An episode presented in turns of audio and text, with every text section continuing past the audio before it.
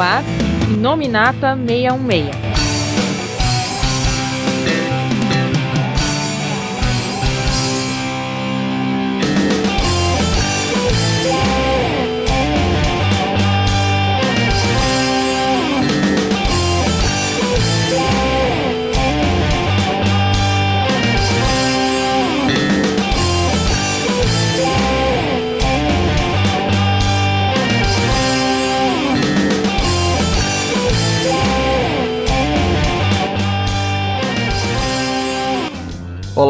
Pessoal, estamos aqui com mais um Inominata 66. Eu sou o Corveiro e se essa história fosse escrita por Carlos Drummond de Andrade, seria mais ou menos o seguinte: havia Nelson que amava a Karen, que amava o Matt, que por algum problema não conseguia assumir seu romance com a Karen inventou o Mike, que por sua vez não existia e não amava ninguém. Aqui é o Felga, estamos aqui para uma sessão solene em homenagem a um dos maiores, a um dos mais importantes causídicos norte-americanos, né? Matt Murdock. Você que era um presidente. É, é, você nota que é o personagem preferido do, do Felga, né? Ele se tornou advogado, inclusive, por conta do personagem. Aqui é o Paulo Arthur e agora eu tô esperando quando a gente vai gravar o podcast do Demolidor da Inocente. Espera sentado aí, filho. Aqui é Marcos Dark e eu pensei que esse podcast seria sobre o Savamu, porque ele também se julgava o Demolidor. E se você sabe do que, que eu tô falando, você tá quase ficando centenário, velhinho. Ainda bem que eu não sei do que você tá falando, não tenho a mínima ideia. Acho que não boa finja. parte das pessoas também não sabem. Cara, Pesquisem. esse é um clássico. Você, você, vocês que não sabem, pesquisem. Mas você que sabe, você tá chegando nos 50 também, viu, velhinho? Eu não, pô, mas eu sei que é um clássico. Não, tem que, não, tem, que, tem que ter o link da abertura do desenho agora, cara. Não.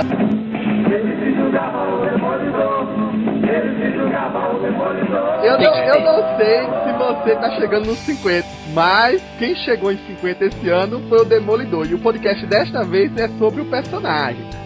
Como é muita coisa pra falar sobre Demolidor, a gente sabe que a gente teve alguns podcasts sobre o Homem de Ferro, o Doutor Estranho e tal. A gente conseguiu até resumir bem. Só que o Demolidor, por incrível que pareça, apesar de ser um personagem até colocado na lista B da Marvel, e eu- muitos não consideram assim, ele tem uma história muito complexa, ia ficar muito complicado de resumir. E a gente até já fez parte disso aí quando a gente fez um podcast sobre o Demolidor no novo milênio, né? Que a gente resumiu várias fases ali e que você pode até conferir aqui no link do nosso podcast. Então, para justamente comemorar esses 50 anos, a gente vai fazer o seguinte: a gente tem as 50 primeiras edições de Demolidor, que foram justamente bem fechadinhas, escritas pelo Stan Lee, tirando uma, mas ele acabou meio que mexendo nela no decorrer da história. Então, essas 50 primeiras edições, inclusive, praticamente marca a era de prata do Demolidor, né? Elas terminaram mais ou menos ali em 1969, então é um, uma, uma- um pacote de histórias que, digamos assim, resume bem o começo e boa parte da mitologia do personagem. Vários vilões clássicos surgiram ali, vários encontros com outros personagens da Marvel também estão presentes, então pode parecer pouco, mas as 50 edições aí representam muito bem esses 50 anos. E elas que vão ser o foco do nosso podcast dessa vez. Então a gente para com a nossa leitura de e-mails e volta daqui a pouquinho. E-mails.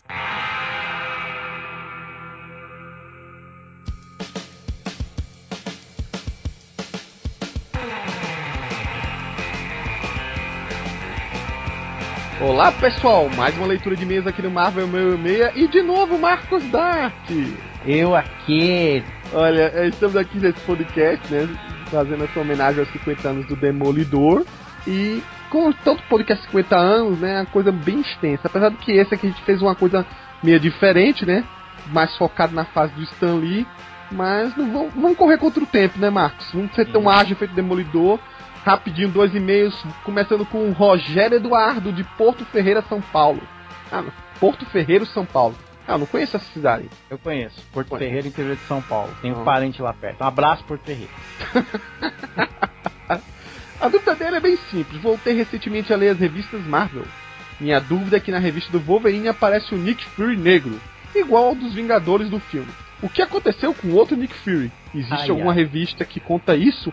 Ou só foi trocado e nem se falou nisso? De- Desde já agradeço a atenção e parabéns pelo site. Ai, que Você ou eu? Você ou eu? Ah, meu Deus do céu. O que, que, que, que foram mexer, né? Com a pele do personagem, né? O. Qual que é, é Marcos o que mesmo? Eu tinha que lembrar do Xará, né? Marcos Johnson. Eu sou Marcos. Xará, é engraçado. Não, porque. Você sabe por que é difícil lembrar do nome? Porque a gente fala tanto o Nick Fury negro que ninguém fala o nome, acaba não falando, acaba chamando de Nick Fury mesmo. E, não é. Mas é, hoje em dia é, né? Porque é o Nick Fury Jr. Ele é, o Nick, é o Nick ele Fury Jr. a identidade. É, então. Foi isso, né? Ratinho. Nick Fury foi parar no ratinho, meu filho. Fez o exame de DNA lá e deu o fininho do Nick Fury. Pra gente se adaptar ao, ao, ao, a, até a franquia cinematográfica e a franquia cinematográfica, por sua vez, é, tentou pegar o sucesso do que era o universo Ultimate. Então virou essa salada de, de, de étnica que virou o Nick Fury, né, coitado? Pois é. O Marcus Johnson, né, que não sabia que tinha um pai tão famoso, né? Também é o Nick Fury especialista em se esconder, né? Pois é. Né? Deu um sumiço que... rapidinho, né? É, nem, não, nem, nem tudo é perfeito. Enfim, ele, né? é, ele é filho de um agente que ninguém conhecia até então, né? Com o Nick Fury.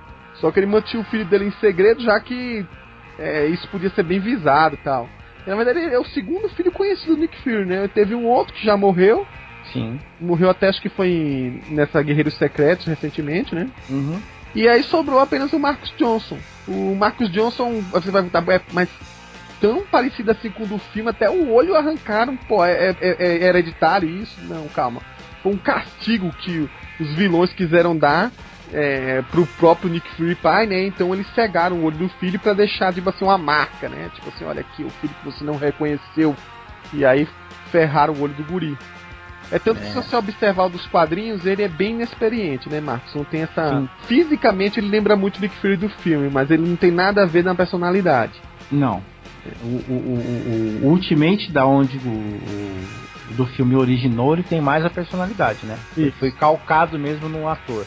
Agora, o do universo 616 foi meio que uma adaptação. Afinal, quando se deu certo na franquia, né? Vamos expandir isso.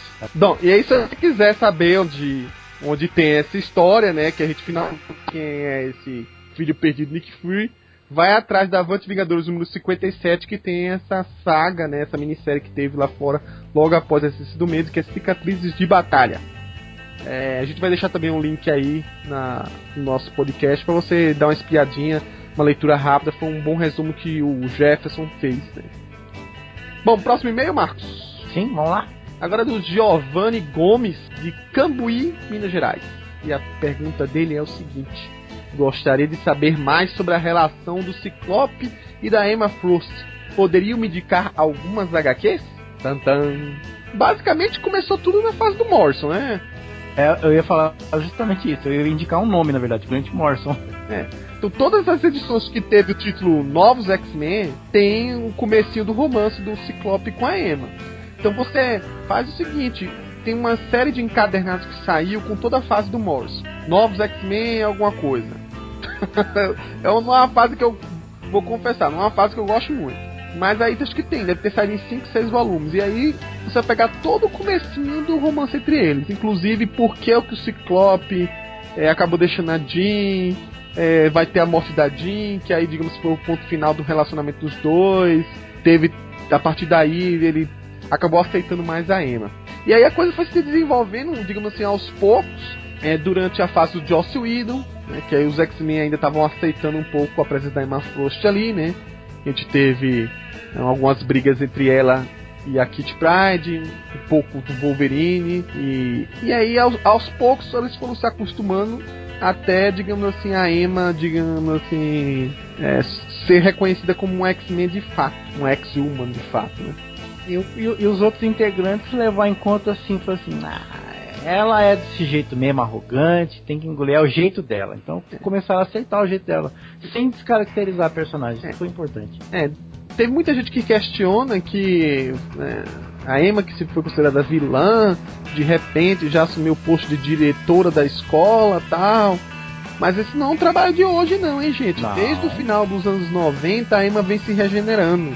Vale ressaltar que ela já, fez, já foi diretora de uma escola junto com o Banshee, né? Uhum. Na geração X. Geração X.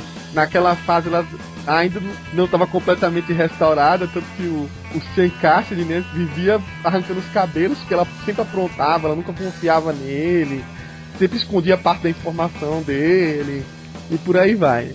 E aí depois ela ficou um tempo em Genosha, com só na parte de ensinar os alunos, taxa de redimida mesmo, desde que na verdade é o seguinte, desde que os satânicos morreram, uma situação bem trágica, ela não é mais aquela rainha branca do Clube do Inferno como a gente conhecia, né? É, mas o legal é que a, a pessoa, mesmo ela participando dos X-Men, fica aquela tensão, né? Se realmente ela está participando ou ela está escondendo alguma coisa por trás. O pessoal sempre fica naquela expectativa de ter uma vilã planejando alguma coisa, ter se infiltrado ali. Esse fica nesse clima. É, pois é, então corre atrás de uma comic shop aí que tem essas edições. Talvez as mais antigas sejam mais raras de você encontrar, mas para quem, digamos assim, gosta desse romance do Ciclope com a Emma, né? É, é digamos assim, é o cerne, onde começa tudo. É piriguete do X-Men. Fechamos então aqui, Marcos Dart. Fechamos, meu filho. Então, vamos encerrar aqui nossa leitura de e-mail.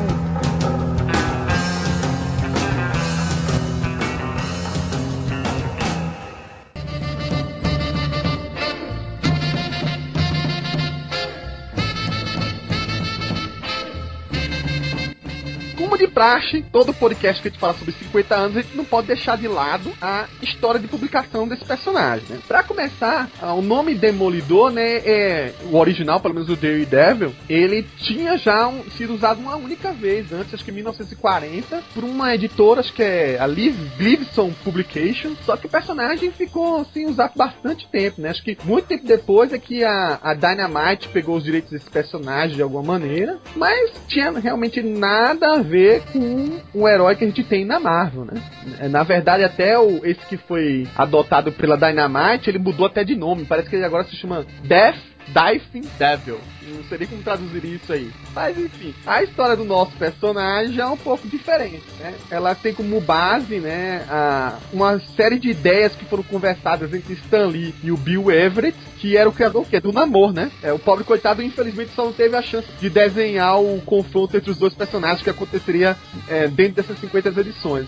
No começo dessa história, o Bill Everett tem uma característica muito, muito bacana no, no personagem do Demolidor, porque a primeira edição realmente conta a sua origem. Ela, digamos assim, não tem nada de grandes poderes, de super-heróis, nem nada, apesar do Demolidor já de início ter todas as suas características de mostrar que tinha esse sensor de radar, que conseguia ter os outros sentidos bem ampliados em detrimento de sua cegueira, mas os seus inimigos eram bastante comuns, eram gente assim do, de bairros urbanos, é, gangsters, corruptos de jogos, então também uma história assim que é bem própria, né, bem característica, bem característica do que era a Nova York daquela época. Então uma coisa que eu achei bem bacana que o Bill Everett colocou é que os vilões, os inimigos, né, os, os gangsters, eles têm um, ar meio de Will Eisner no desenho, né? Esse cara não tem um narigão, um ar meio de caricatura nos personagens, em vez de ter aquele rosto meio batido, meio igual que, por exemplo, o Jack Kirby costuma até realmente fazer. Então ele deu, deu uma, um ar mais caricato na primeira história. E ele, infelizmente, só fez essa primeira história.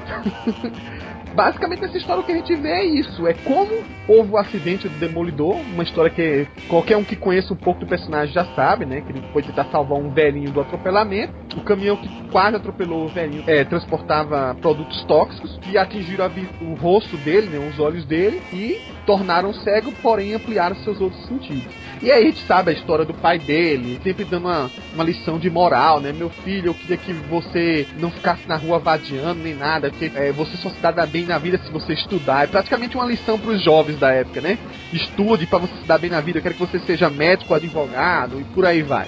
E aí o Matt Murdock se empenhava totalmente nisso e em contrapartida sempre levava um bullying da molecada da época, né? Que dizia que ele só vivia traçando livro por aí vai. Começaram a chamar ele de Demolidor. Pelo menos foi a, a no Brasil, porque Demolidor em inglês Daredevil acaba assumindo um meio, meio que contexto diferente, né? No caso da dele fica mais como um sarcasmo. E aí foi esse nome, né? Esse xiste que a molecada dava, praticamente virou o pseudônimo que ele usaria uma vez quando finalmente fosse combater o crime, quando fosse se vingar da morte do seu pai, né? Essa primeira história aí, ela tem aquele. tem uma estrutura bem assim diferenciada, apesar que é uma estrutura clássica quer mostrar já, já começar a história com o personagem praticamente em ação, para depois você descobrir mais como surgiu esse personagem, você saber ter uma volta ao passado para você descobrir como que é. O Demolidor bem diferente do que o grande público conhece, usa um uniforme que é uma belezura, que é amarelo, preto e símbolo vermelho ali, né? É, é, é, é, o, é o uniforme que é o, a alegria de qualquer daltônico, né? Pra, pra um personagem. Ó, gente, que vale ressaltar que o Marcos tá falando de causa própria, tá? Eu estou falando de causa própria, tá? Mas para vocês terem ideia de como é gritante, eu sei que cor que são isso daqui. Esse eu sei. Não tem como. Tanto que tem um quadro aqui que é, acho que nas primeiras páginas, que ele aparece já é, em busca de quem. os responsáveis pela morte do pai dele. Quando ele encontra, os caras fazem uma posição assim, que é claro que o balão não faz isso, mas parece que os caras estão falando assim: o que, que você tá usando esse tipo de uniforme, meu? Que, que, raio de uniforme é esse? Mas enfim, foi o uniforme inicial mesmo do, do personagem. Né? Era quase o, o uniforme dos X-Men ao contrário, né? Para pra pensar. Pra mim não é, Marcos, mas tudo bem. Então tá bom. Então, aí mostra ele já agindo e depois corta pro passado, né? Mostrando o, o, o Murdoch lá, o, o pai dele meio assim, pai, deixa eu ir brincar. Não, vai estudar. O bichinho tinha que estudar 24 horas por dia ali, avisado, porque o pai dele era boxeador e a mãe dele já tinha falecido e, e, o pai dele não queria que ele tivesse assim uma vida de, o Murdoch até queria, né, seguir aquela velha história do filho querer seguir o, a a carreira do pai, mas o pai não queria. O pai queria que ele fosse é, alguém mais estudado na vida. É que era em segredo, ele até praticava, né? O pai Sim, dele... é, então, isso, isso antes mesmo, de, isso não tem nada a ver com a ganha, o ganho dos poderes dele, tá? Ele simplesmente, o pai dele tinha os equipamentos lá de puxar ferro, de socar, o saco de, né, de areia lá. E ele ia lá, enquanto o pai não estava vendo que ele não estava estudando, ele ia lá dar uma treinada e, e até que se virava muito bem sem poderes, né? Sem ter aquele. Então, assim, a, as capacidades dele, até atléticas, físicas deles, ele, ele foi adquirindo enquanto ele tinha, ele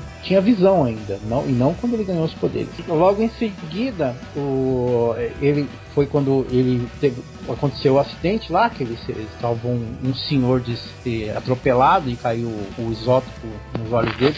O quadrinho só fala isso é, como narrativa, tá? Não mostra direito o que, que é o que, que, caiu nos olhos deles ou se caiu nos olhos dele. Só a nível de curiosidade, quando o Matt Murdock perdeu a visão, ele tinha 15 anos de idade. Então teve tempo, bastante tempo para treinar aí também. E como ele já treinava, ele percebeu que mesmo sem a visão, ele estava ali em forma, conseguia treinar ainda. Acho que no começo ele pensava assim, bom, eu sei onde é que estão as coisas, vou continuar treinando. Mas parece que as, as, notou que as habilidades dele melhorou, assim, acrobática e tudo. Depois ele foi notando aos poucos que os sentidos dele também foram ficando melhores. E logo em seguida teve a, o, o, o pai dele metido com o submundo da luta, né? Acabou sendo morto. Mesmo assim, aí ele continuou junto ao amigo dele. A gente começa a conhecer os personagens coadjuvantes já na primeira edição, que é o Fog, né? Que deu uma força para ele, inclusive para é, mesmo depois da tragédia com o pai dele continuar os estudos. E também conheceu uma personagem importante nesse triângulo, que realmente seria um triângulo novelístico aí, que seria a secretária deles no escritório de, de advogados que eles formariam depois, chamado Karen Page, que seria o interesse amoroso não só do personagem, como do amigo Fog. Daí o triângulo que se formaria, né? E enrolar por bastante tempo essa historinha. Quase cessar uma amizade aí, né? É, uma novela, é, é quase uma novela mexicana, né? Em seguida, né, depois que a, a história conta essa, essa, essa, parte mais de origem, a, tanto apresentando como ele ganhou os poderes, quem é Matt Murdock, quem são os coadjuvantes que a gente vai acompanhar daqui para frente, e a gente volta de novo para a história onde ele encontra né, o homem que foi responsável pela morte do pai dele e, e o persegue assim para levá-lo à justiça e o homem acaba até no, no, final acaba morrendo do coração. Acho que é algo parecido com o que aconteceu no filme, naquele belíssimo filme, né, que fizeram dele também. É, e foi uma maneira de isentar ele, né? É. Ô, ô Marcos. Oi. Não existe esse filme. Mas não tem filme do Demolidor. Ah, é da Terra Paralela, é verdade. É da Terra Paralela. É, é, é, é que vão fazer o seriado agora, tá bom, esqueçam o filme. Esqueçam o filme. Deram uma diferença aí na, no final, né? Mas seria uma, uma alusão também ao que aconteceu com o Homem-Aranha, né? De ter é... a vingança, só que do Homem-Aranha ele praticamente poupou o rapaz. É pro Demolidor, até porque provavelmente seriam histórias mais maduras, né? O, o Matt Murdock é bem mais velho que o Peter Parker, quando assume a identidade do Demolidor, né? Ficava meio estranho até é, o, o coisa, ele teve esse, esse ataque cardíaco aí. Né? Assim, só para finalizar essa primeira edição aí, é, deram essa dourada na pílula mesmo, para ficar mais leve a coisa. E, mas o interessante é que na primeira edição, e praticamente na primeira aparição do personagem, é engraçado que diferente dos outros, do, de outros super-heróis, principalmente da Marvel, né? Ele é um personagem que ele apareceu assim e ele é meio que. Ele, ele, não é visto como um, digamos, um vigilante. Ele é bem quisto, assim, pela, pela, até pela polícia, porque ele entrega pra polícia assim, o pessoal vê aquele cara de amarelo e preto, fantasiado, e de boa, oh, obrigado, que não sei o que, né? Que se dane que você tá de amarelo e preto, vestido igual o diabo aí, batendo em bandido, mas obrigado, viu? Ó, nessa época ele mal lembrava o diabo, né? Porque é. mediante esse uniforme chamativo. É, ninguém. É, acho que o chifre é a coisa menos chamativa. Tinha é. reparado no chifrinho, né? Só complementando, é, existe uma questão né, de quem criou o visual, a visual mesmo de uniforme do Demolidor. E é, é uma daquelas lengas-lengas, né? De assim, ah, o Kirby também criou o Demolidor? Não, né? Que em certo momento ele, ele atribui que ele fez os, os designs do Homem-Aranha, de outros personagens, inclui também do Demolidor. Então tem essa. Então parte do pessoal diz que ele fez o conceito inicial, porque era justamente para lembrar um artista é, circense, aquelas coisas de acrobata circense. Por isso esses tons amarelo e vermelho que era tão. Amarelo, vermelho e preto, né? que era tão comum nos personagens dessa época, né? Do, dos uhum. artistas, dos é, malabares de surf da, dessa época. Mas aí fica essa coisinha aberta, né? Do disse-me disse pra lá e pra cá. Né? É, se foi o Kirby, uma coisa é, é notável. Se foi o Kirby, foi o uniforme menos geométrico que ele já fez. Que todos, todos os visuais que ele cria tem uma forma geométrica. Esse aqui tem pouquíssimo, né? É, independente se foi é. o Kirby não, dizem que o Bill Everett modificou bastante do que ele tinha recebido do Kirby. Não foi exatamente. Ah, não duvido. Eu, eu, não duvido, não. Deve ter mudado bastante mesmo. É. Mas assim. Visual, a... é, o, desenho do Bill Everett é fabuloso, cara. Eu, eu não é. sei é, tudo que é, tem do Kirby, de que se tem de construção de cena, de narrativa mas é, é, é, é, muito legal ver o que o Bill, o que o Bill Everett faz com cada rosto, com cada característica. Sim. É praticamente o Will Eisner fazendo o Demolidor. Sim, é, mas em cada cena, né? O Bill Everett, nessa edição em particular aqui, a gente fala da criação do namoro, mas se você for lá na Era de Ouro, Bom, até aí o Kirby também, né? Mas a arte dele não tinha nada a ver com isso aqui hoje, né? O, no Demolidor tava fabuloso, pena que não continuou por vários problemas e mas a arte dele assim, não só em questão de visual, mas em questão de quadrinização, de cena, sabe? E cada movimentação tava perfeito. Só que infelizmente, né, ele ficou só praticamente a primeira edição, na segunda já entrou o Joe Orlando, uhum. né? Que não, assim, a, tanto os, os, três primeiros desenhistas, né, da série, que foi ele, foi o Bill Everett, o Joe Orlando e até o Wallace Wood, até o Wallace Wood no comecinho eles tentaram seguir emular mais ou menos o estilo do que o Bill Everett fez. É, é, é, parecido. é notável assim a mudança de desenhista, mas também é, é dá para você perceber que eles tentaram manter um padrão. Falando na segunda edição, para chamar mais atenção, que nem na capa da primeira, é, tem na capa da primeira edição, é, sempre a, a Marvel para apresentar um personagem novo, ela tenta vender apresentando os mais populares da casa. No caso, na primeira edição foi Homem-Aranha e Quarteto Fantástico só para colocar ali o pessoal comprar, ver que é do mesmo universo, mas eles não aparecem na história. Na segunda edição, nós temos um vilão que é o Electro, que na, hoje a gente conhece como vilão, um dos vilões da galeria do Homem-Aranha. Né? Uh, na época que essa história foi publicada, não se podia dizer que ele é exatamente da galeria do Homem-Aranha, porque esta é a segunda aparição do Electro. Ele apareceu só em uma história do. Ah, na, na primeira história que ele apareceu foi com o Homem-Aranha. E essa segunda história foi o Demolidor. Então até aqui ele tanto é um vilão da galeria do Demolidor quanto do Homem-Aranha. Né? Depois ele se firmou mais no Aranha.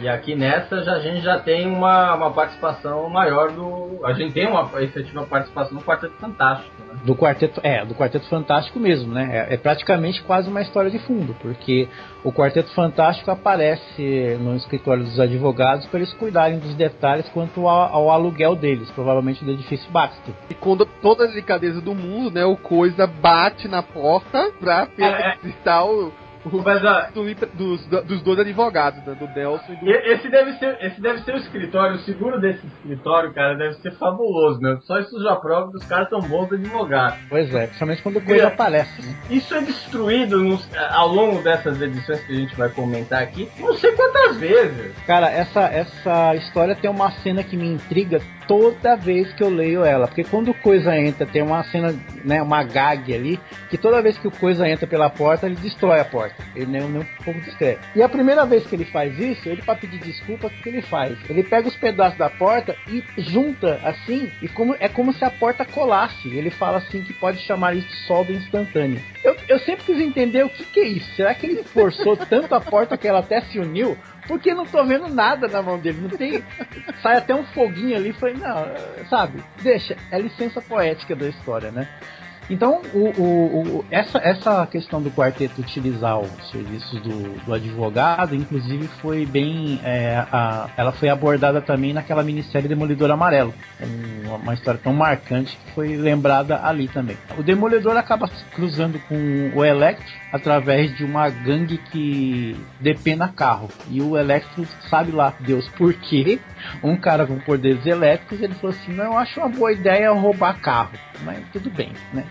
deixa os poderes para lá. E o personagem acaba, é, curiosamente, ele acaba utilizando os poderes elétricos dele para assaltar justamente o prédio que o, o, Quarteto Fantástico estava alugando, né? Curioso que o Demolidor, assim, com os poderes dele, ele acaba seguindo o, o, o vilão através da, do, da, da, emanação da eletricidade que ele tem no corpo dele também, né? E assim, aquela, aquele enfrentamento é, é meio que uma corrida de, de uma, é, um jogo de gato e rato ali entre o Demolidor e o, o Electro, né? Um tentando se livrar do outro o tempo todo. Tanto que o Demolidor, para vocês verem, o Electro colocou ele num foguete mandou ele pro espaço. Ou seja, o personagem na segunda história dele já foi pro espaço. Não, coisa que muitos o pior personagens... não é isso nessa, nessa corrida entre ele e o Electro. O Demolidor cego, tudo bem, o Felga até tinha comentado assim, não, o pessoal se viram até muito bem, realmente. Mas nesse caso, ele tá no espaço, ele opera o foguete para voltar. Sim. Depois, do nada, para correr atrás do Electro, ele monta num cavalo, sai correndo pela cidade, depois se engancha no helicóptero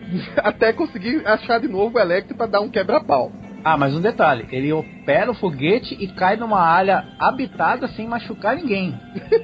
é, é um cara. É... Curiosamente, agora que você estava falando isso, numa das histórias mais pra frente, aquela da. que ele é tragado pra Europa mais pra frente, num desses números, o Stanley coloca uma nota que assim, ele começa a pilotar um avião de determinada parte até a Inglaterra, né? Foi o segundo, acho que o segundo encontro com um casar. E aí ele já coloca assim uma nota: olha, gente, pra evitar milhões de caras, os poderes do Demolidor funcionam dessa dessa maneira pra ele pilotar o avião. Eu acho que ele deve ter recebido tanta carta pedindo. Me explica uma coisa, como é que o Demolidor conseguiu trazer um, um foguete do espaço, onde é o vácuo, que não sei o que e tal, então ele já deve ter. Já deve né? Oh, na, na biblioteca histórica do Demolidor, que inclusive tem, já foi publicada aqui, mas deve estar esgotada, o Stanley fala que recebia direto carta da revista. Ele mandou foi tipo, um sucesso imediato entre os fãs. Porque era muita gente questionando, ué, como é que ele faz isso e tal. E, e se você notasse as primeiras histórias aí, o Stanley tinha uma hiper preocupação de mostrar como é que o Demolidor fazia isso com os outros sentidos. Ele te parava um quadrinho para dizer, olha, estou fazendo isso porque o toque das minhas mãos consegue é, fazer isso, isso e aquilo.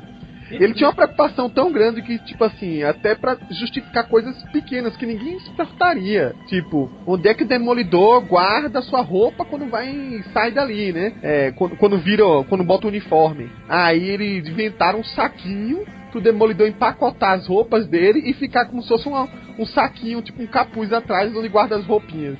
Ele, Mas cara, o mais legal era antes. Como é, é que ele carregava a roupa? Né? Como ele carregava a roupa antes, era maravilhoso. Porque ele tinha um tal de terno anti-vinco, que podia amassar à vontade. Cara, eu preciso de um desse. Não, ele deve ter comprado. desse. Sei lá, cara, ele deve ter comprado. Ele comprou isso. Não tinha internet na época, mas ele devia comprar nessas lojas de que vende bugiganga doida. Ele comprou no mesmo lugar que vendia facaguinço, cara. E assim, ele fazia uma bolinha, tipo uma bola. E ele ia pulando pelos prédios, batendo a bola como se fosse bola de basquete. É assim que ele carregava a roupa. Assim, não, Cara, sabe? É, é genial. E ainda foi quando ele pensou destruir a roupa que simplesmente sacou um tubo de saio, sabe-se lá da onde, aí isso aqui tem um laço poderoso que vai é, desintegrar a roupa. Cara, um terno, cara, ele vai filmar. Olha, os outros, se tivesse as exigências dos leitores de hoje, esses, esses roteirismos da época ia ser uma confusão, viu? Ainda bem, ainda bem que naquela época não existem os leitores de hoje e nem a internet. Mas acho que um pouco em função disso, os próprios leitores questionaram, mas pera, como é que o sensor de radar dele conseguia ele detalhava muito, cara. Ele passava, às vezes tinha, passava duas, três páginas só para explicar os poderes do cara. Não, as primeiras histórias eram muito texto e era texto no sentido assim, ele explicava não só como funcionavam os poderes, como ele passava medidas também. Não, eu estou a tantos metros da parede e o som reverbera assim, assim, assado, sabe? Era, não, é bacana era muito isso, porque havia uma não, era legal de justificar, digamos que os poderes tinham sempre Stanley teve isso numa base científica e, e ele tinha que na verdade justificar com algumas coisas biológicas coerentes. Sim, era legal, mas era assim, por exemplo, você ficava. Quando você lia a história, você ficava imaginando assim, bom, nessa história ele já explicou isso. Como é que funciona isso? Então ele não vai explicar de novo na próxima, né? Então você, você podia ir ticando, ó, isso aqui já foi, isso aqui já foi, isso aqui já foi explicado. Bom, a terceira edição temos a apresentação de outro vilão da galeria, esse da galeria dele mesmo praticamente, apesar que depois teve um envolvimento com a Aranha também, é, que é o Coruja, né, que inicialmente foi apresentado como mais um como uma espécie de gangster assim, no estilo, melhor estilo Dick Tracy mesmo, né, que só tinha um, um visual esquisito, parecia um Wolverine gordo, né? Mas só que na mesma história ele vai desenvolvendo aos poucos, né? Ele não passa de um mero criminoso. Você já vai Logo você vê que no alto de uma colina ele tem um esconderijo. Se é que isso aqui pode ser chamado de esconderijo. É bem escondido, né? Porque uma mansão no formato de uma coruja é gigante, o, meu amigo. Ô Marcos, um detalhe é. interessante é que o Coruja, pelo menos para mim, me lembrou muito que depois o papel que ficou do, do rei do crime, né? Mas a parte, vamos dizer assim, é, pública, né? Que é um cara, é um empresário de negócios, é um, é. é um cara né, tal. Só depois ele resolveu virar debandar pro crime, né? E, esse, e essa coisa dessa mansão também me lembrou muito o que o Alan Moore tentou usar em Ótima pro coruja dele, Isso, né? Eu lembrei disso também. É, da nave, né? Olha aí a Marvel influenciando aí. Você vê? O, o, agora o Felga fez uma observação importante aí. Eu acho, agora eu acho que o Coruja nada mais é do. Por essa mansão aqui, o Coruja é um rei do crime brega. Porque, pelo amor de Deus, cara. Ai, que arquiteto que vai fazer isso? São os poderes dele, viu? Porque a, a, haja, haja maluquice pra dizer que o, essa figura aí, digamos assim, nada fitness sai flutuando por aí, era o poder dele. Assim, eu me jogo e flutuo. Por que não? Eu faço isso. E, obviamente ele tinha uma coruja no ombro, né? Que ele era um Harry Potter obeso e velho na época. Curiosamente, o coruja hoje não é um, não é um daqueles assim. Quando a gente fala em Demolidor, normalmente a gente lembra do de galeria de vilões, lembra do Rei do Crime, que originalmente não era nem um vilão do, do Demolidor, que era um vilão do Homem-Aranha, né? É, na verdade, eu acho que o Coruja só era Rei do Crime porque não tinha aparecido o Rei do Crime aí, viu? Só tinha três edições também. É, tipo assim, Crime chegou nas histórias e deu um peteleco no Coruja, sai!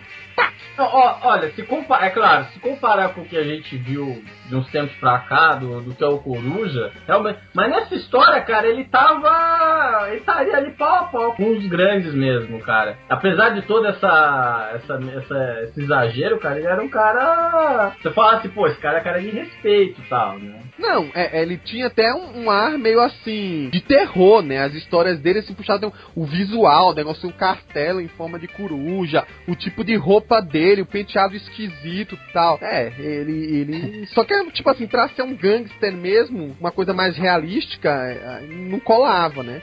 Mas pra época que tinha que. Tipo, assim, o herói era, era meio extravagante, o vilão tinha que ser um pouco extravagante, ele tinha um perfil bastante interessante mesmo. Só parava pra pensar, antes do Rei do Crime tomar o poder de Nova York e ir pra si lá na Amazing Spider-Man 50, só o que tinha era, era candidato a chefão do crime, cara. Toda semana aparecia um novo na revista do Homem-Aranha também. É, mas é, o mais engraçado nessa história, nessa única história aqui, é, é como que o personagem desenvolve rápido. Porque ele começa como um cara que tá praticamente só enriqueceu dando golpe no imposto de renda. Depois ele vira um cara que tem uma mansão coruja lá em cima da colina. Depois ele vira um cara que, pasmem, ele plana como uma coruja. Isso aqui foi o must do personagem, porque falei, bens a Deus. Ele, gordão daquele jeito, ele tem o poder de planar como uma coruja e agarrar as pessoas como se fosse uma, uma ave de rapina também. Tá, tá bom.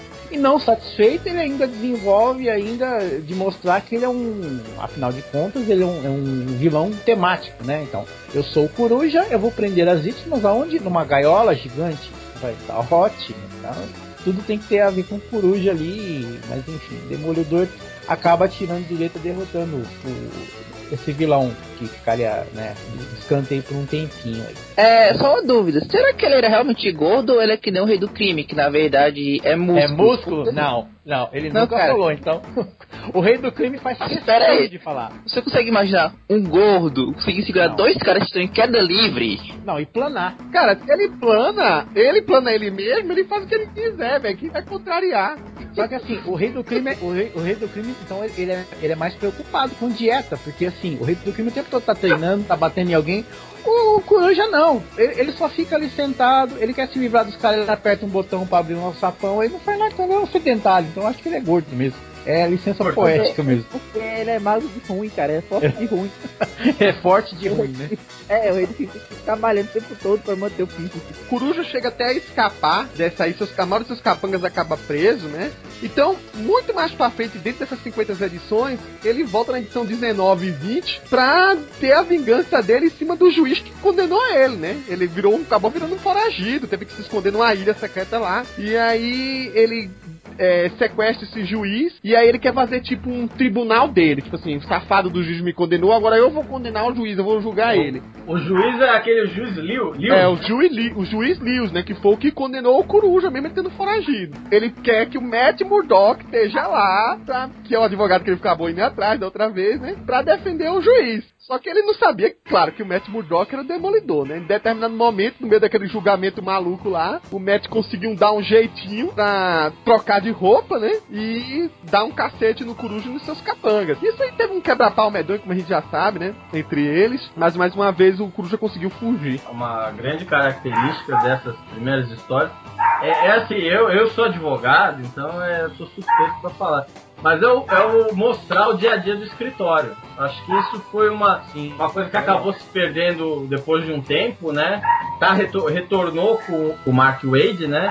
Mas aqui você tem um foco, assim, praticamente, to, assim, mais ou menos igual o que tá acontecendo com o Wade, né? Uhum. Aliás, essa, aliás, a fase do Wade tem, bebe bastante nessa, nessa, nessas histórias iniciais, né? Que é o foco no, assim, os casos, às vezes demo, as aventuras do Demolidor surgem porque o caso vem do, do escritório, né? E dentro das maluquices do Coruja, né, de referências com o animal, né, como o Marcos estava salientando, nessa segunda encontro aí que teve na edição 20, ele bota uma coruja gigante de ferro pra atacar o Demolidor. Ele fica controlando ela, tipo um videogame, né? E aí a coruja sai rasgando o Demolidor pra lá e pra cá. Eu sei que o Demolidor dá um jeito de contra-atacar a coisa com, a, com controlando a coruja, não sei como, ele pega o juiz Lewis, bota em cima da coruja de novo, o, a ilha do coruja explode tudo, né? E aí ele consegue trazer o juiz de segurança pra Nova York. Cara, o coruja deu muito golpe no imposto de renda para ficar criando essas porcarias. Não é possível. é, é, é, é, muito dinheiro jogado fora. É, é absurdo isso, cara tu fala que a Felga tá falando que o Demolidor mostra muito o dia a dia de um escritório de advocacia. Vocês ficam sendo atacados por vilões, sendo, a, pra serem destruídos todo santo dia. Porque, cara, era assustador aquele negócio. Tipo, não tinha um cliente que não viesse destruindo tudo. A quarta história tem o, o Homem Púrpura, né? Que eu chamo de Zé Bonitinho Roxo. Porque... olha, olha, eu vejo. É, não dá para. Esse personagem, vou te falar. É um Homem Púrpura. Simplesmente é um Homem Púrpura que o poder dele, assim, ele. É, recebeu o poder através de um gás que ele inalou lá, no, que ele tentou dar um golpe no exército, ficou com a pele púrpura, e ele chega perto das pessoas e ele simplesmente domina a vontade das pessoas que estão perto dele. Fala assim, roube um banco, a pessoa vai lá e rouba. Pega uma maçã pra mim, a pessoa vai lá e pega. Entendeu? Faz o que bem entender. O Demolidor, ele não é afetado até o até fica aquela história, né? É, aquele tipo de roteiro assim, como derrotar um personagem que praticamente domina a sua vontade. Aí as pessoas podem até pensar, ah, Demolidor é cego, ele não está vendo, ele não vai ser afetado. Mas não é bem isso. Demolidor, no caso, ele são os poderes dele ampliados que fazem ele tipo resistir mais, mas ele também pode, sendo cego, ele pode ser afetado também. Ele diz isso na história, inclusive, né? Então, é um personagem que põe todo mundo que tá à volta dele contra o Demolidor. Todo mundo que eu falo assim, é a população. Assim, pega um Demolidor, o Demolidor é inimigo e ele tenta, o Demolidor tenta bolar alguma coisa ali pra tentar burlar é, os poderes dele, tentar chegar perto dele afinal, né? Até tem uma cena clássica que ele é a cena da capa que ele pega a Karen Page, né? E ele ordena que ela pule do prédio e tal. E fica aquela dúvida se ela vai pular ou não vai pular. E o Demolidor, no, no é, quase no final da história, ele descobre né, que é, o, esse, esse, personagem, como o poder dele é, emana praticamente da pele dele ali, o, ele só envolve o cara em plástico para isolar o poder dele, né? Ele põe um filtro, parece um filtro daqueles de embrulhar não, carne é pra assar, cara. É cara o pior é que ele tem que sempre vincular isso com a, a bengala dele, cara. Olha, eu vou colocar um dispositivo na minha bengala para quem tá deve estar no momento saia esse plástico para enrolar o, o vilão. É, é, é, assim, o que a DC Comics tem de cinto de utilidade, a Marvel tem da bengala do Demolidor. Bengala de utilidade. Ah, ó, sabe, num negocinho ali cabe tanta coisa, dá pra ter tanta ideia, devia Não, patentear. E... Cara, nossa, cara, tem, tem, tem de tudo ali. Praticamente. Não, o, o, legal é que, é que, que é, sempre que o. Pelo menos nessa, essas primeiras etapas, sempre que pode, o Stan Lee, principalmente depois quando o Hollywood assume, é mostrar e ele fica mostrando cada compartimento da bengala. Não, aqui vai a bateria, aqui vai não sei o que, aqui vai. E haja né? precisão para ele montar isso tudo. Por falar em Hollywood, é, o desenhista que ficou assim, fez bastante fama com o Demolidor e começou na quinta edição já, né? A arte dele ainda, assim, no comecinho estava emulando um pouquinho o que era o Bill Everett que que vinha sendo o Joe Orlando. Assim, em pouquíssimas edições seguintes ele foi desenvolvendo mais, assim, pegando mais o traço dele e fazendo isso que o Felga falou, mostrando esses detalhinhos internos de como que é uh, a bengala, de como que é o, a escada secreta dentro do escritório, onde o Demolidor vai pro ginásio treinar, sabe? Gosta de fazer bastante croquis desse tipo de coisa. O vilão enfrentado aqui é nada mais, nada menos do que um toureiro chamado Matador Mascarado. Eu não sei o que é pior, o nome ou o fato do cara ser um toureiro, porque ele é um toureiro mesmo. Um toureiro. Não, o, o, pior é, é, o demolidor dar uma de touro e querer chifrar ele. É, não, mas eu acho, eu, eu, eu, tenho quase certeza. E ele fazer olé com o demolidor. É, eu acho que nos bastidores, com certeza, com certeza, esse personagem surgiu porque alguém foi tirar sarro lá nos escritórios da Marvel que o demolidor tinha dois chifrinhos e começou a brincar de toureiro. E alguém viu e falou assim: olha, boa ideia. Boa ideia. Vou fazer, vou fazer no toureiro. Isso é o Stan Lee falando, né? É, ah, é, é, é, cara dele. É, não tenho certeza. que foi, foi, o dia que ele entrou brincando de fazer toureiro com o Demolidor ah, Não, não, coitado, tadinho Steve Ditko, sinto muito, tá? Mas é assim mesmo é que acontecem essas coisas.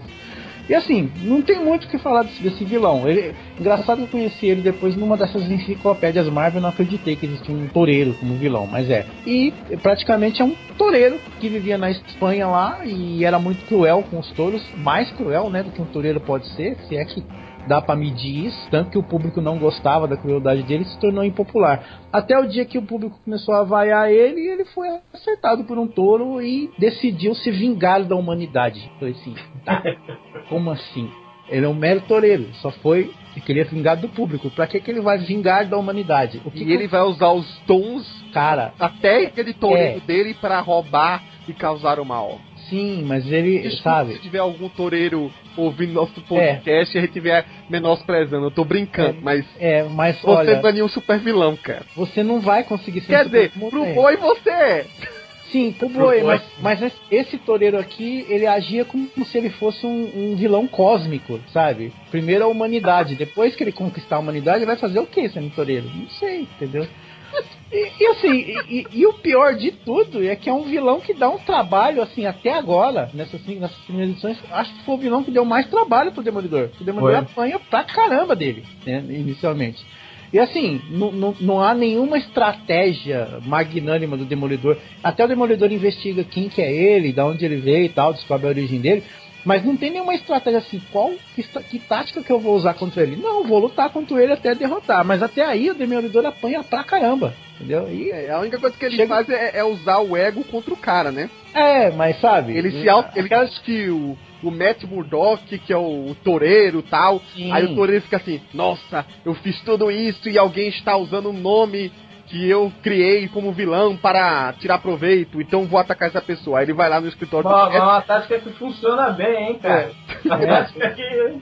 Não, é, e, e- e, assim, o Demolidor usa isso durante muitas edições com várias doenças, assim, vou atingir o ego dele, né? É. Agora o próximo, próximo passo é o Dr. Destino, então, já que é assim. E aí, no, no principal clímax da história, pra derrotar o toureiro, o último golpe que o Demolidor dá é justamente dar uma chifrada na barriga do cara. É só pra não sair do, do padrão, né? Já que é pra, ter- pra brincar de toureiro, vamos brincar direito, então, fazer o quê? E a última história com o uniforme, o uniforme Cheguei do Demolidor, é uma história que ele enfrenta um tal de Senhor Medo, que tenta juntar um, assim, um- tenta formar um pseudo grupo chamado de Sociedade do Medo, Irmandade do Medo, um negócio assim. É um cara que cria ali um, um- tipo uma espécie de uma pistola, um gás, um líquido que causa medo nas pessoas. Então é a velha história de tipo assim, vamos como que vamos, criar um vilão pro homem sem medo? Então vamos criar um vilão que crie medo, né? E o cara descobre a fórmula que cria medo. Na verdade não foi nem ele que descobriu. Olha só que brilhante. Quem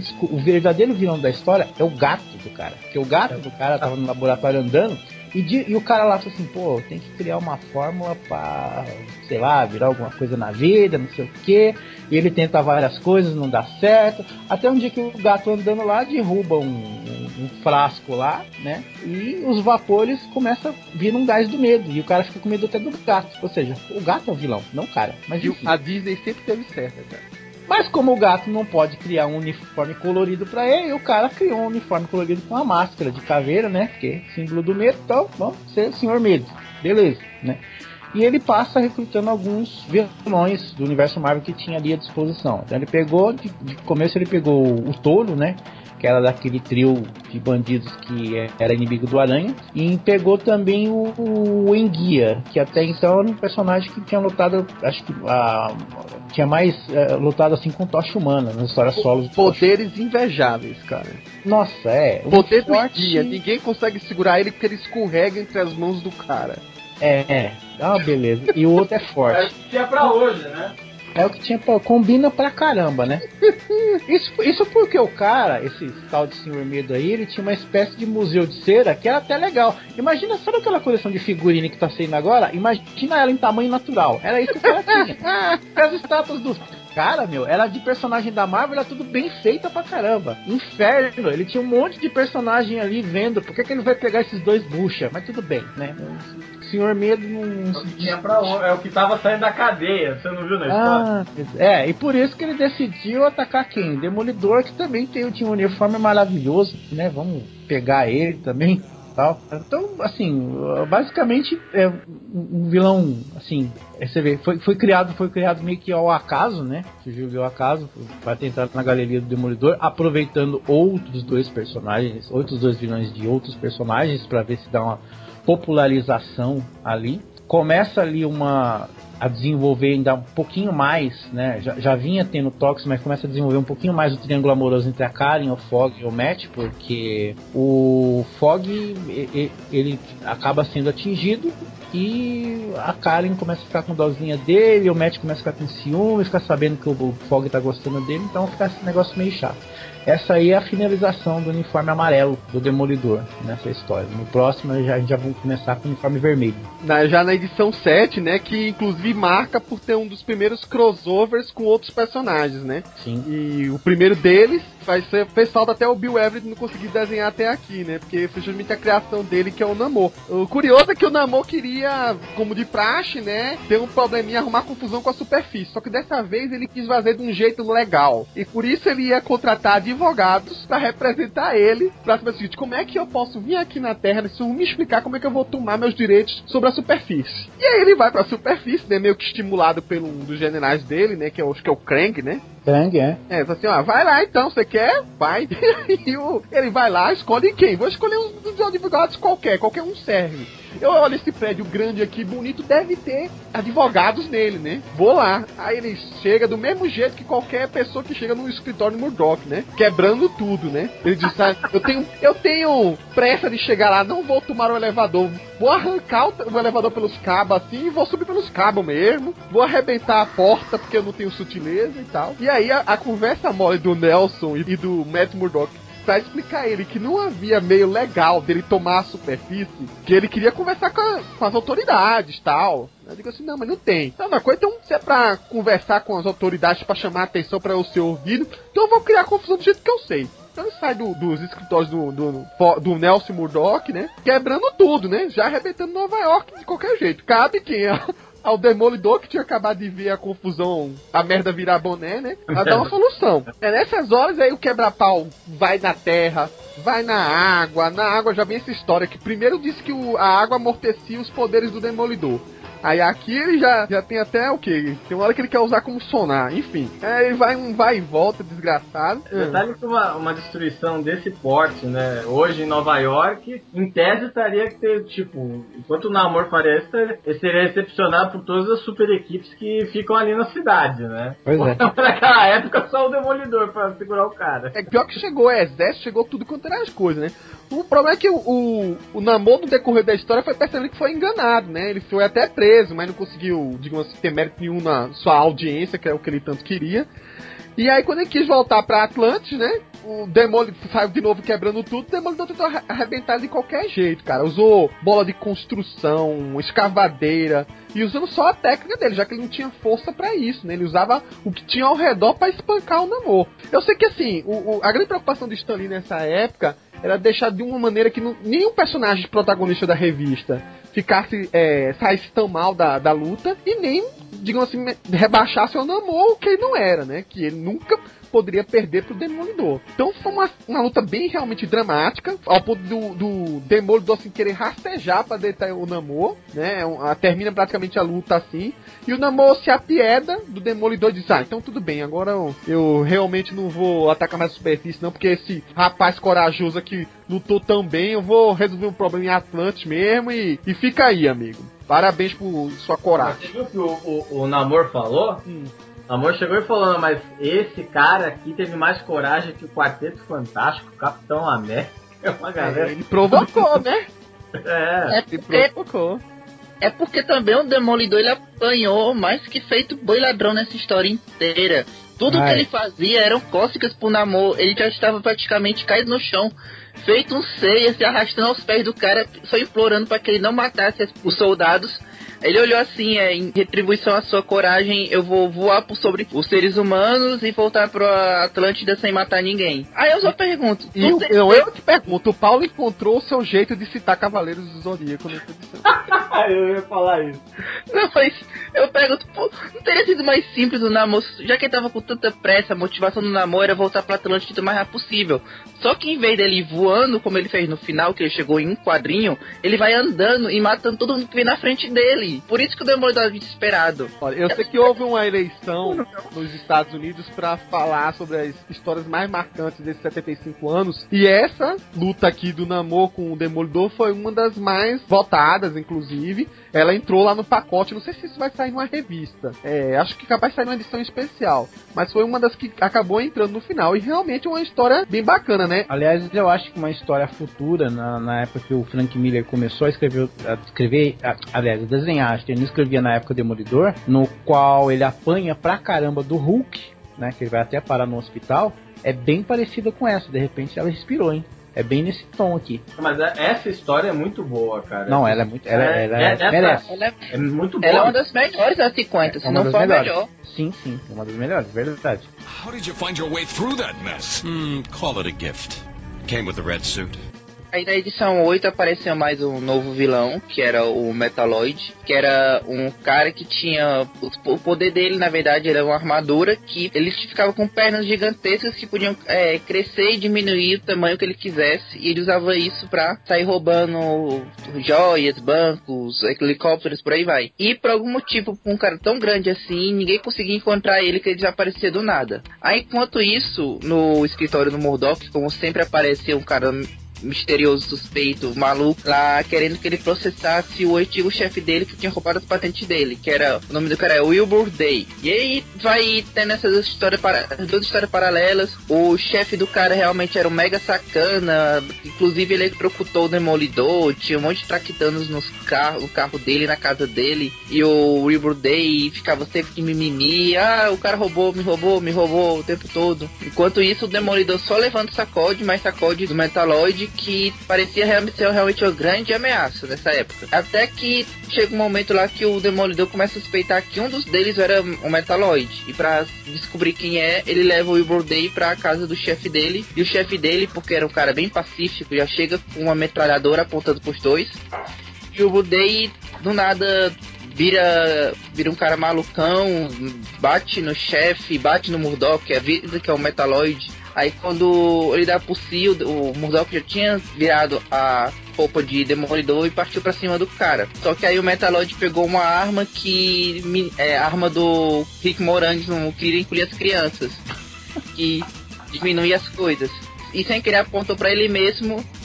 E quando foi? E quando o Demolidor disse: Cara, pegue um antídoto, resete esse negócio, mude a frequência. Ele, mas não foi eu que criei, eu não sei o que fazer. E a arma explode e o cara fica encolhido, desaparece para todo sempre. Aí o chefe do cara faz todo um drama dizendo que quer prender o Murdoch, o Wilbur Day, todo mundo, porque aquela arma eram anos e anos de vida da, de pesquisa de estudos dele.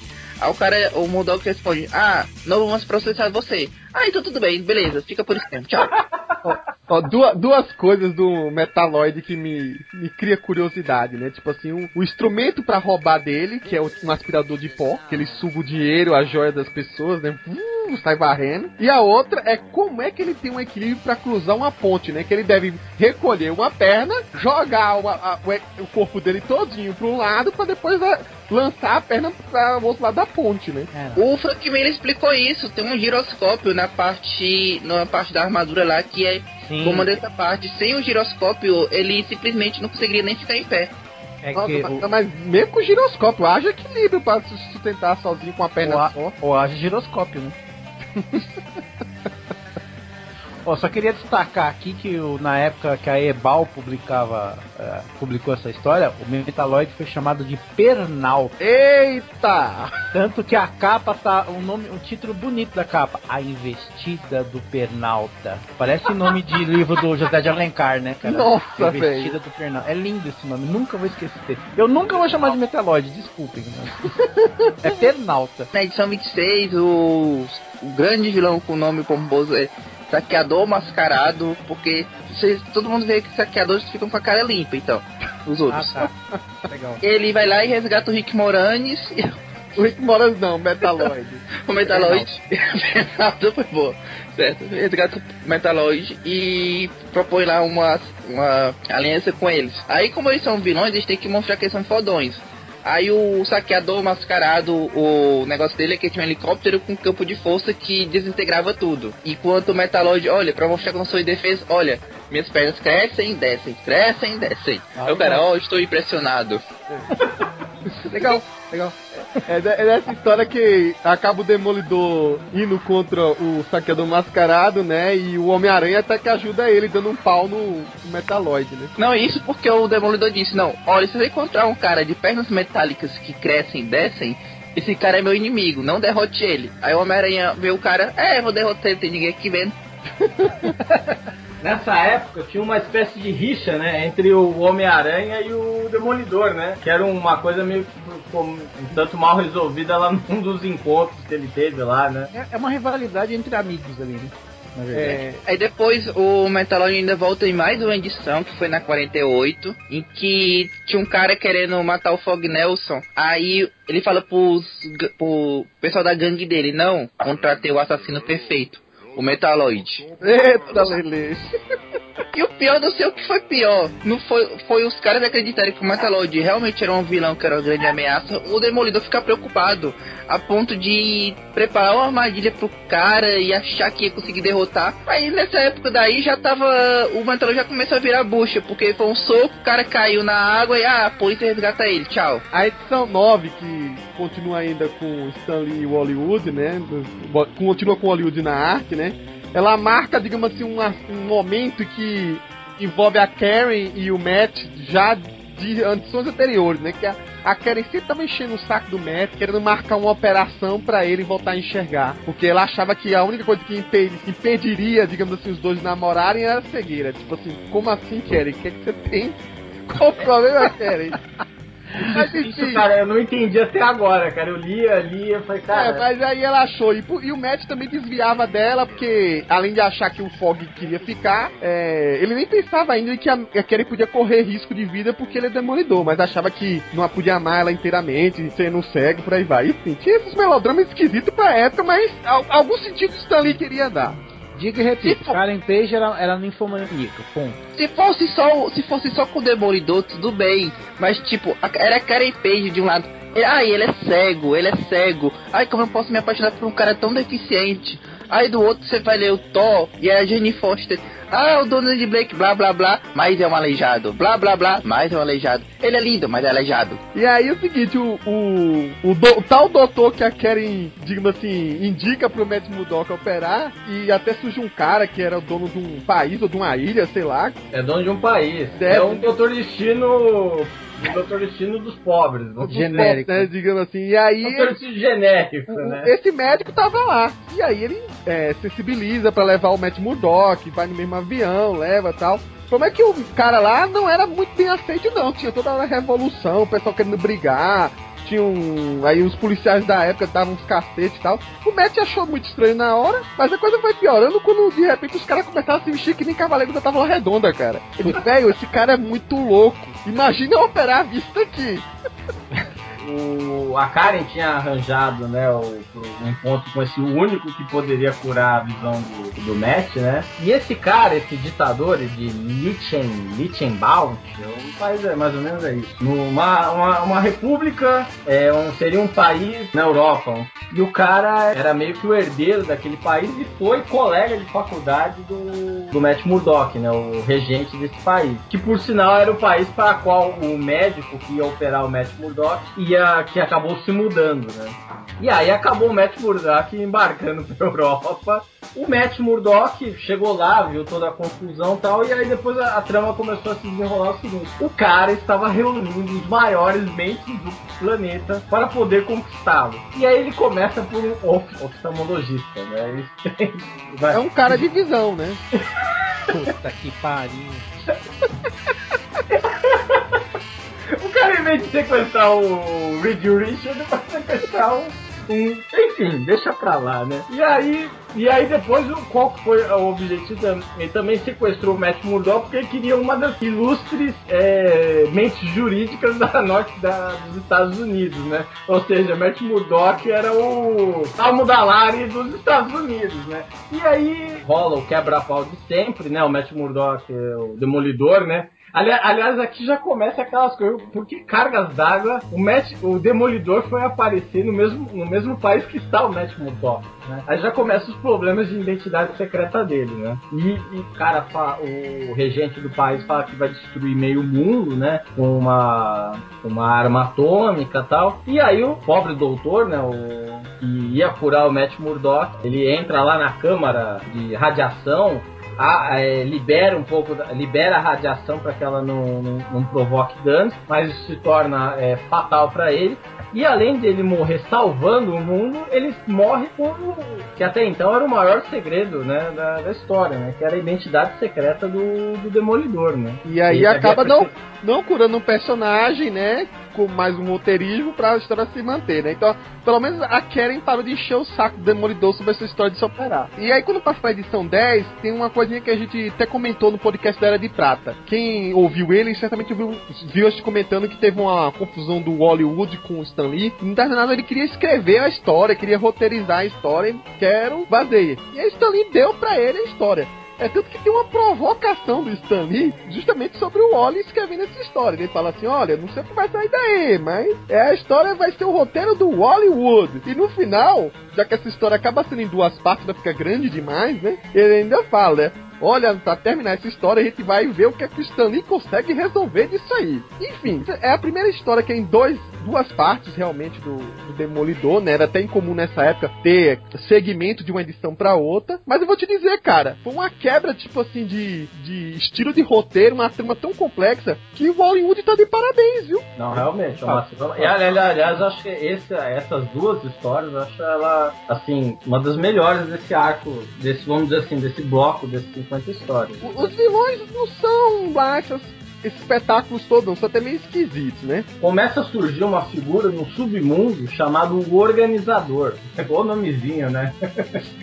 e que começa a contratar determinados vilões que acabam, vamos dizer assim, que acabam se remetendo a determinadas a determinados animais. Então a gente tem aqui um cara que se remete a um pássaro, né, uma espécie de falcão, pássaro, a um que se remete, que é um mergulhador, mergulhador que acaba sendo se remetendo a um anfíbio, a um no caso é bem parecido com o Sapo, apesar que mais pra frente a gente vai ter um vilão, né, específico chamado Homem Sapo, né? E há um outro também era vestido de gorila tal. E cada, cada vilão tinha cada vilão tinha uma roupa e cada roupa trazia algum apetrecho especial, alguma é, característica especial. Eram quatro, né? Você esqueceu do Homem Gato. Isso, exatamente, desculpa.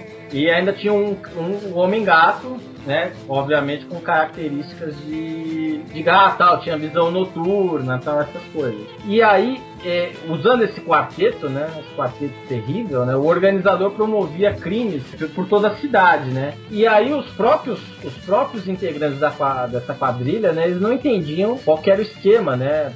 Qual era o objetivo do organizador.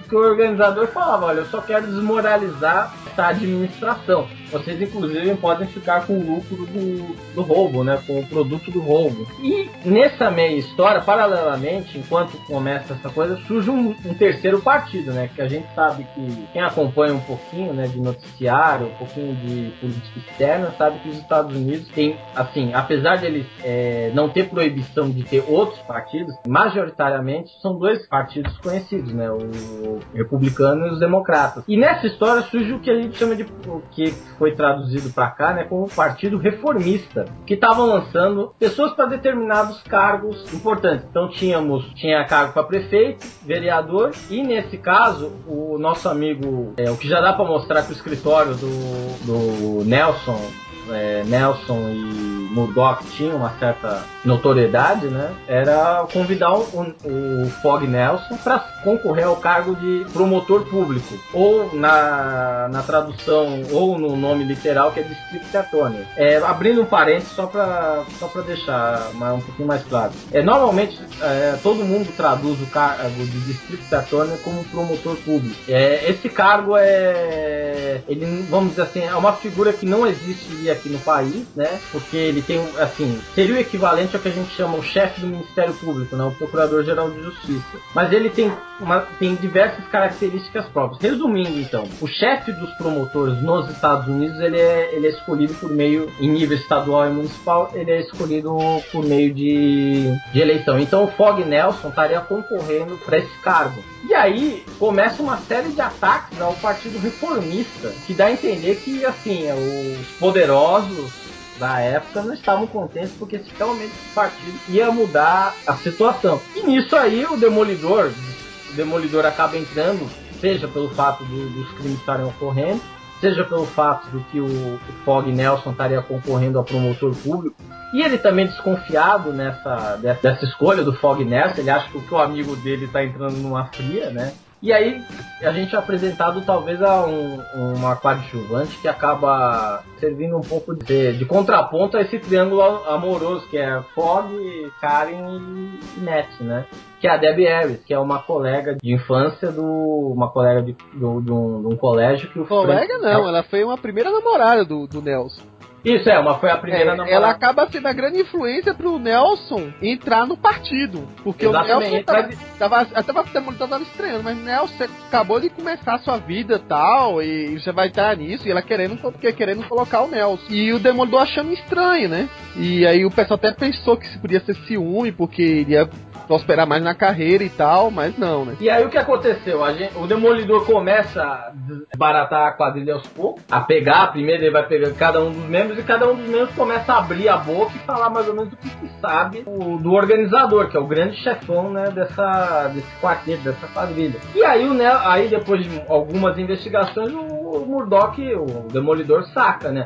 Ó, algum, um dos membros do Partido Reformista é o organizador. E aí ele abre, a, arma uma arapuca, né? né? Ele também ele conta um pouco com a ajuda da, do- da Debbie Harris, que acaba também abrindo o jogo, né? Sobre quem seria o organizador. E aí a quadrilha é desmembrada, o Partido Reformista é, vai pro saco. O, o Fog Nelson depois tem que ir lá falar, pedir desculpas pro Murdoch, porque não, não realmente você tava certo tal. Só que a, a situação chegou num ponto tão, tão chato entre os três que o Matt fala assim, não, eu vou parar tudo, eu vou sair do escritório e vou viajar pelo mundo. também tava tendo um, um lance complicado entre eles, né? Engraçado que essa, essa entrada da Debbie aí foi curioso porque deixou a, a situação da Karen estranha, porque ela começou a sentir ciúme do Nelson, coisa que ela não tinha feito declaradamente até momento algum. E aí foi quando o Matt ficou também meio tipo assim, olha, então acho que eu, eu devo estar meio que sobrando aqui, então vou cair fora. O lance é claro, a Deb, depois que foi. mostrou que ela também estava envolvida no esquema, né? Desse partido é, reformista aí, que, digamos assim, querendo ou não, ninguém era bonzinho ali, né? Havia realmente o grande vilão, que era o Abner Jonas, né? E que até o Stan Lee, quando assume a história, diz que tem uma pista na história anterior que ia colocar. Que a, pro leitor seria a história do anel, né? Que ele era o único personagem que tinha um anel bem escandaloso no dedo. Aquelas coisas de, de tramazinha de, pra o leitor achar o mistério, né? E aí o organizador, quando falava no vídeo com os outros capangas dele, sempre usava esse anel. O lance é que o, o vilão continua preso, mas os- esse quarteto aí volta mais tarde, lá pro final, lá pra edição 39, 40. Mas eles, inclusive, esquecem o tal do Homem-Sapo, porque a Marvel acabou criando um vilão próprio fora desse quarteto, que era o Homem-Sapo também. E para não ter duplicidade, aí só sobrou o Homem-Gato, o Homem-Passarinho e o Homem-Gorila. E se juntaram com o Capanga, que não tinha aparecido antes, que era um, um cientista que estava ajudando o Jonas, né? E que assumiu a alcunha de o Exterminador. Ele acabou querendo tanto se ligar da Deb, que a Deb volta muito mais depois, né? Lá pra edição é, 30 e pouco, pra, e volta realmente namorando o Nelson. E o, eles querem tanto vingança contra ela quanto co- contra o próprio Fog, né? Que acabaram meio que destruindo os planos originais daquele grupo. E é mais ou menos isso que acontece nessas duas edições aí. Tem um lance todo envolvendo nessas histórias, é um tal de um raio, digamos assim, um raio que tira a pessoa fora da realidade. E aí, quando eles disparam um raio na pessoa, ela meio que entra numa fase que ela não existe nem naquele lugar e meio que fica fora do, do espaço do tempo, ela vira tipo um fantasma. Mas isso aí como envolve uma trama muito maior, do- mais pra frente a gente explica depois. E aí depois vem a fase do o arco, que já não é mais com Hollywood, é, é tipo um estágio probatório de John Romita, que ele tá finalizando os traços do Jack Kirby. Ah, vale ressaltar que o, o- até o Jack Kirby bota mão nessa história aí, porque ele desenha os esboços rapidinho, acho que tava uma confusão depois de Hollywood, cara. Que ele saiu às pressas, né? Entregou daquele jeito a, a- história. E aí tem um esboço Jack Kirby que o John Romita depois é que botou lá a arte dele por cima. A história era o Matt Murdock que tava no cruzeiro lá dele, mas, cara, ele é um. Ele chama o perigo, ele chama. Se ele tá no cruzeiro, então que tem que aparecer? Piratas. Aparecem os piratas de um vilão chamado Saqueador, que parecia, sei lá, tipo, sair de um desenho do pica-pau. Enquanto isso, vai na Terra Selvagem o Kazar, que nessa época parecia mais uma mistura de Tarzan com Hulk, da forma como ele falava. Tava lá tentando cavalgar um T-Rex, só que não conseguiu.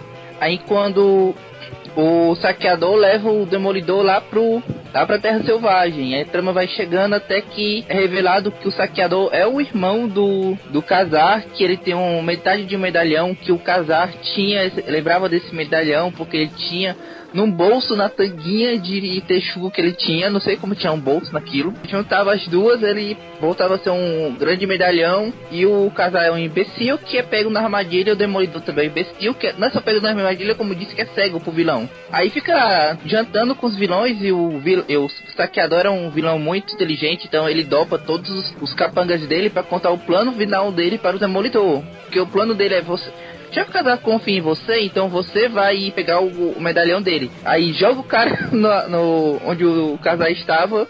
E o Demolidor consegue convencer o Kazar que ele era bonzinho. E os dois vão lá e derrotam o saqueador. Só que aí tem um momento lá que tem um flashback novela das oito em que é contado que os dois eram irmãos, que o pai dele tinha encontrado um minério misterioso, que na época era chamado na época eles chamam de Plunderita, mas que vocês devem conhecer como Vibranium Antártico. É, mudou depois, tá?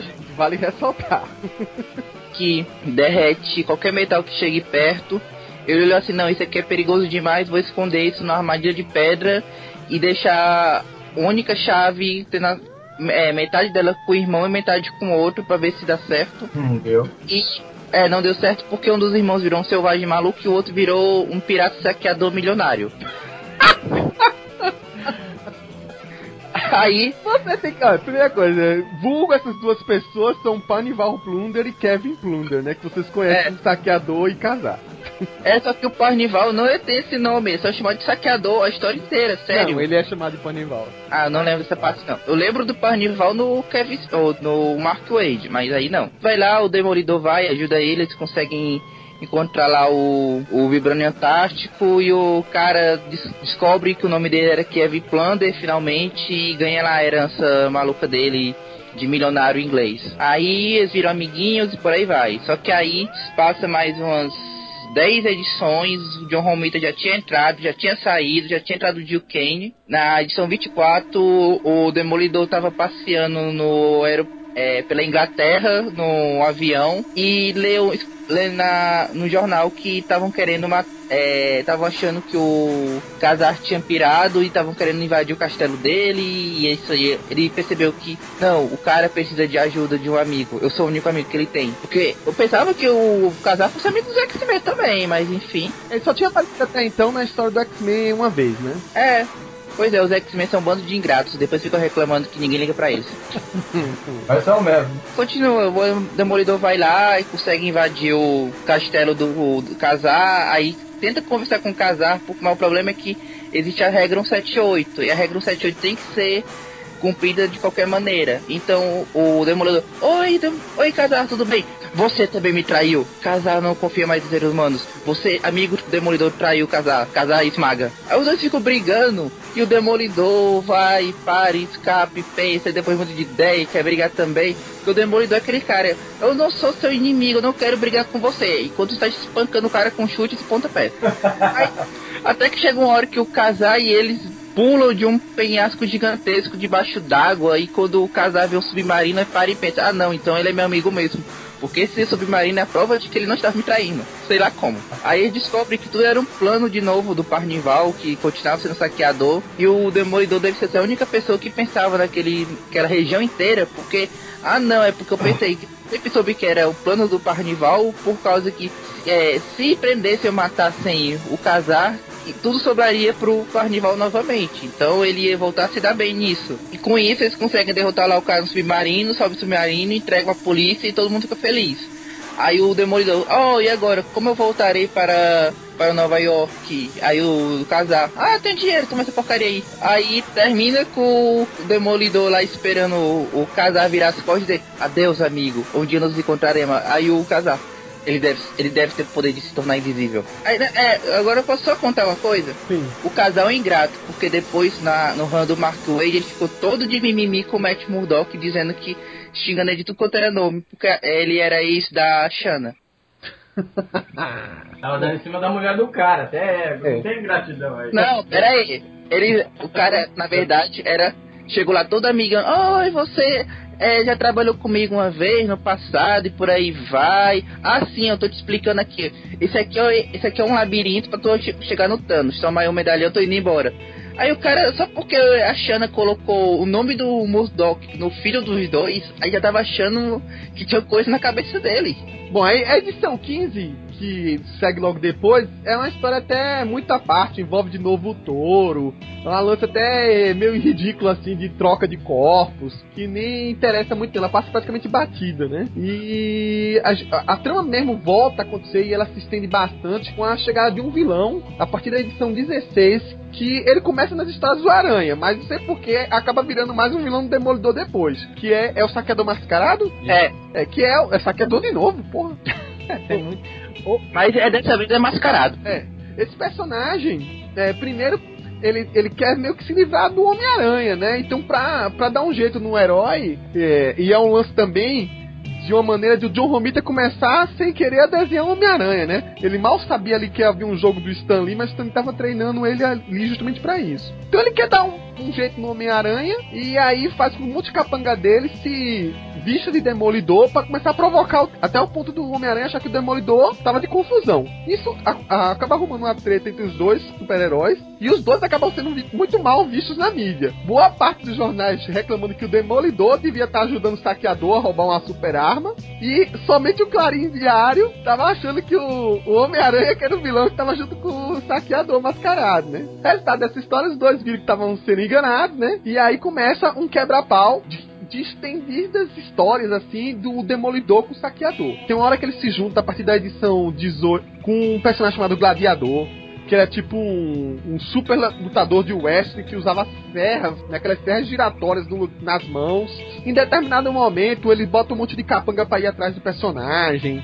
Isso só vai que se concluir mesmo lá pra edição 27. Pra você ter uma ideia. Então, tudo que começa na 16 só se termina na 27. Claro que no meio dessas histórias tem um monte de subtrama pequenininha com outros personagens ali. Ele cria também um tal de tri, é, Homem Triplo, né? Sei como foi a tradução aqui, mas seria um, um androide que ele meio que tem que ter a energia, né, a, a consciência de três humanos. E aí ele cria, digamos assim, rapta três grandes celebridades do crime aí para entrar na consciência desse androide e atacar o Demolidor. Depois ele, ele promove uma luta de ringue mesmo entre o Demolidor e o, o Gladiador, que acaba sendo um grande derrocada do gladiador no final, né? Ele é até humilhado pelo demolidor. E até se junta com o Metaloid, né? Como a gente comentou aí na história do Paulo. Até que na edição 27, na edição 27, a gente finalmente tem a descoberta de quem é esse saqueador mascarado. E para decepção de muita gente, O cara é ninguém menos que o, tipo, gerente do prédio do escritório onde tem o Nelson Murdoch. Que o cara queria, tipo, ele era um gênio, mas ele queria, de alguma maneira, ser um grande rei do crime, alguma coisa desse tipo. Tem, em determinado momento ele fica tão famoso, né, que a magia começa a se interessar por ele, né? E aí ele, a magia é uma organização secreta como a Hydra, como a IME, por aí vai. Só que aí eles começam a ficar meio decepcionados com algumas atitudes de insucesso do saqueador mascarado e aí renegam. E aí ele fica mais revoltado ainda, né? Nessa história. Então, basicamente é isso. É uma turma que se estende. E acho que talvez a coisa que vale a pena salientar aqui no meio dessas histórias é que finalmente surge a história do, do Mike Murdock. Talvez muita gente não saiba, mas teve em algum momento uma situação crítica e que o Homem-Aranha sacaneia o Demolidor. Ele manda uma cartinha para o escritório do Matt Murdock dizendo o seguinte: Olha, Matt, eu sei que você é o Demolidor, mas seu segredo tá seguro comigo, tá? Detalhe, quem abre a cartinha é a Karen. Muito inteligente, não? É. Me, me, explica uma coisa. Quando é que, quando é que o Homem-Aranha descobriu que o Matt Murdock era o Demolidor? É em um momento em que o, que o sentido de aranha do Homem-Aranha, ele, digamos assim, era muito mais que avisado do perigo. Ele tinha, tipo, uma, uma mentalidade sensorial.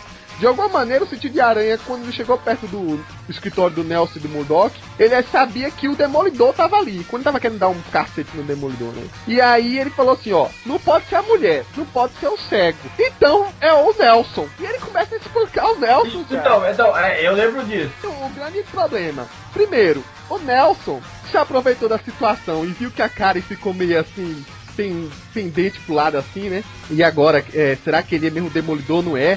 E o Nelson falou assim, pô, vamos aproveitar a situação, já que ela tá se sentindo atraída, até mudou o tom de voz dela, vou dizer que eu sou demolidor por aí mesmo.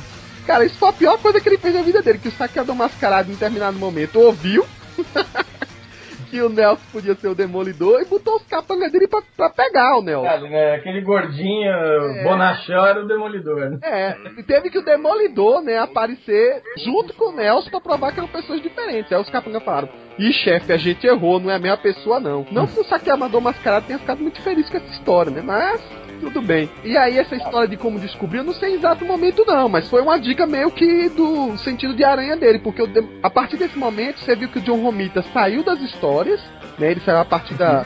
No final desse arco aí do saqueador da primeira parte do arco, né? Esse arco é muito estendido. E aí entrou o Gene Colan. E eu sei que o Demolidor também fez umas, umas aparições na revista do Aranha. Eu não sei em que determinado momento que ele teve essa certeza. Mas o, o problema foi ter mandado essa cartinha no 71, né? Eu acho que ele mandou só pra trollar mesmo. É, pode ter sido.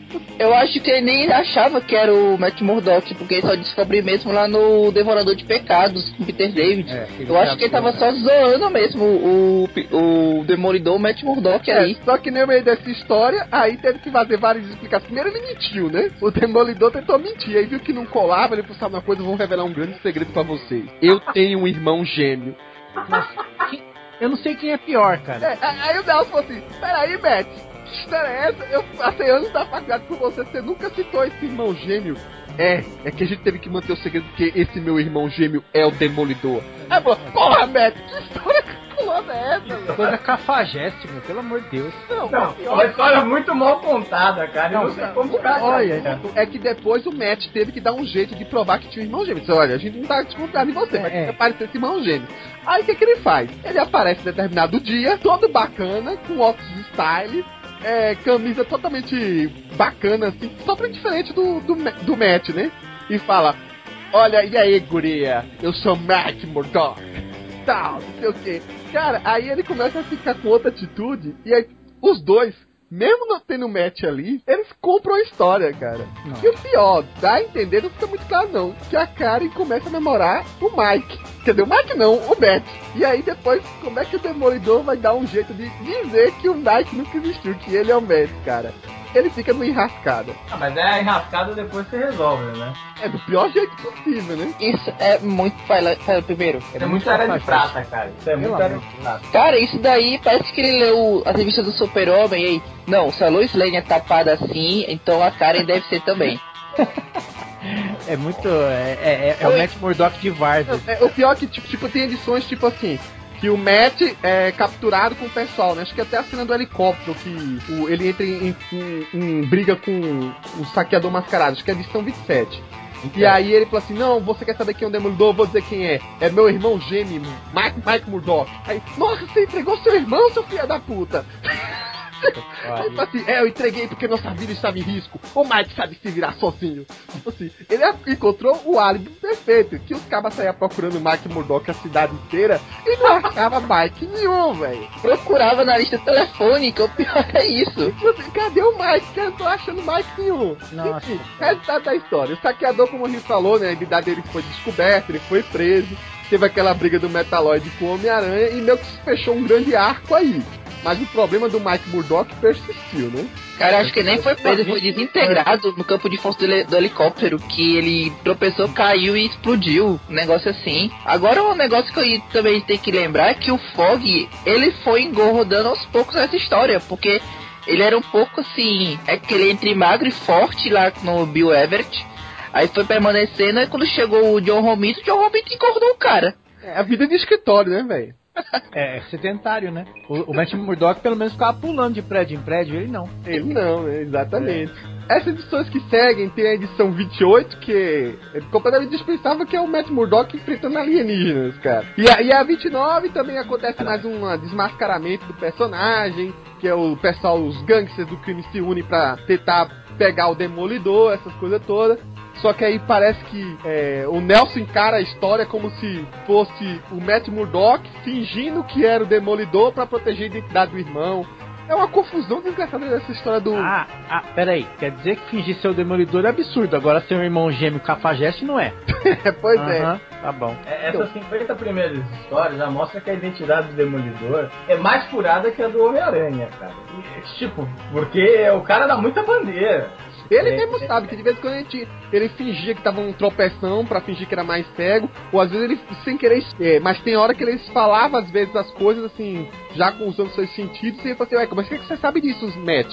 Aí ele, não, não, é, foi sorte ou alguma coisa desse tipo. A primeira aventura do cara, a primeira vez que ele foi demolidor, foi indo atrás do assassino do pai dele e ainda dizendo: Eu quero saber quem matou Jack Murdock.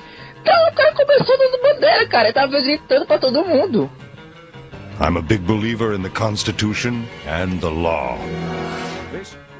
Edição 30 tem uma coisa histórica, que é um confronto do Demolidor com o Thor. Mas o motivo é o que é o mais curioso. O Demolidor quer atrair a atenção de dois arquinimigos do Thor, né? Um é o Mr. Hyde e o outro é o Cobra. Pra isso ele se fantasia de Thor. Pega uma peruquinha, pega uma roupa, usa um martelo falso, fica até assim. Ele usa martelo na esquerda e na direita. E aí ele sai pro Nova York se pendurando feito Thor, né? Uhul, tal. Cara, quando o Thor vê aquilo, o Thor fala assim: existe um impostor se passando por mim. Ah, Isso não pode acontecer. E vai dar um quebra-pau no Demolidor. Cara, o Demolidor pra se explicar.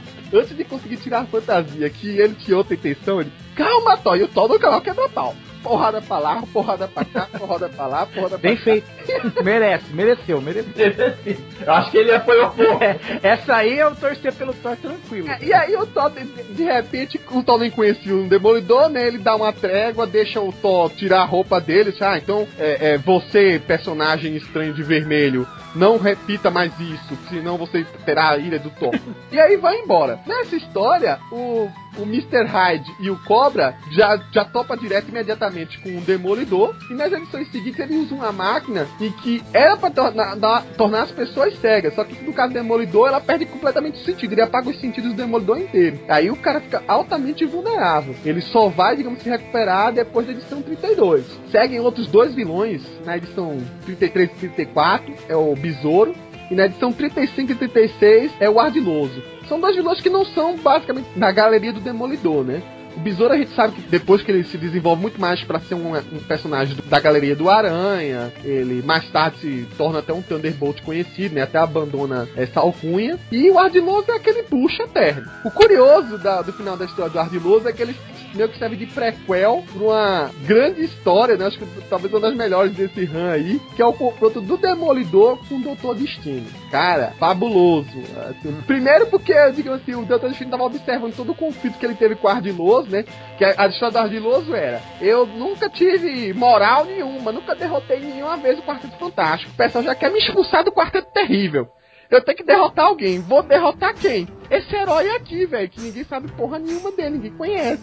Se eu realmente matar ele, derrotar ele, tá resolvido. O detalhe é que, acho que em algum momento antes dessa história, o Ardiloso acho que vai na, na- no escritório de advocacia do Nelson Murdock pra perguntar justamente isso, se o cara pode ser culpado de assassinato se não tiver corpo. Que a ideia dele era matar o Demolidor, mas se não achasse o corpo, ele dizia, olha, matei o Demolidor, mas não tem corpo, então eu não vou ser preso, certo? Se ele queria cometer o crime, mas não queria se fuder, né? Olha o nível, olha o nível da consulta jurídica. É, daí o, o- o pior que o Nelson Bulldog falou assim: não, depende, peraí, que situação? Cara, a discussão era ótima ainda leva adiante. Mas no final, obviamente, né, o Ardiloso, com toda, digamos assim, falta de habilidade, não consegue porra nenhuma, né? Ele acaba se ferrando. Murdoch's been called to D.C. on special assignment for the Justice Department. Destino, então, ele tinha, antes, ele tinha perdido um, um quarteto fantástico, porque ele tentou conseguir as energias cósmicas do, do surfista prateado, ele até, acho que sobrevoava, é, é, voava naquela prancha, num disco cósmico, e aí, de alguma maneira, o Richards enganou ele, porque tinha aquela barreira cósmica que proibiu o surfista de, de sair pelo espaço sideral adiante. Quando o destino foi cruzar, meio que puf, explodiu tudo e ninguém sabia mais do Doutor Destino. O negócio é que ele não tinha sido explicado, mas o Galactus popou o destino. Então ele tava puto da vida, né? De ter sido mais uma vez enganado pelo Quarteto Fantástico. E ele aparece praticamente logo depois de ter sido enganado nos, nos esgotos de, de Nova York, né? Ele meio que observou toda a briga, toda a confusão do Demolidor com um pit pot de pasta, quer dizer, com ardiloso, né? Vale corrigir. não usa mais esse nome. E aí ele falou assim, cara, esse personagem, esse, esse Demolidor aí, é um cara que eu posso usar como instrumento pra me vingar do Quarteto Fantástico. E aí é que ele tenta, digamos assim, de alguma maneira puxar o Demolidor pro lado dele, né? Só que aí o Demolidor acaba sendo aprisionado. E aí ele é encaminhado para a embaixada lá Lativer, em Nova York. E aí rola novamente, né, o que aconteceu numa história do, do, do Touro, né?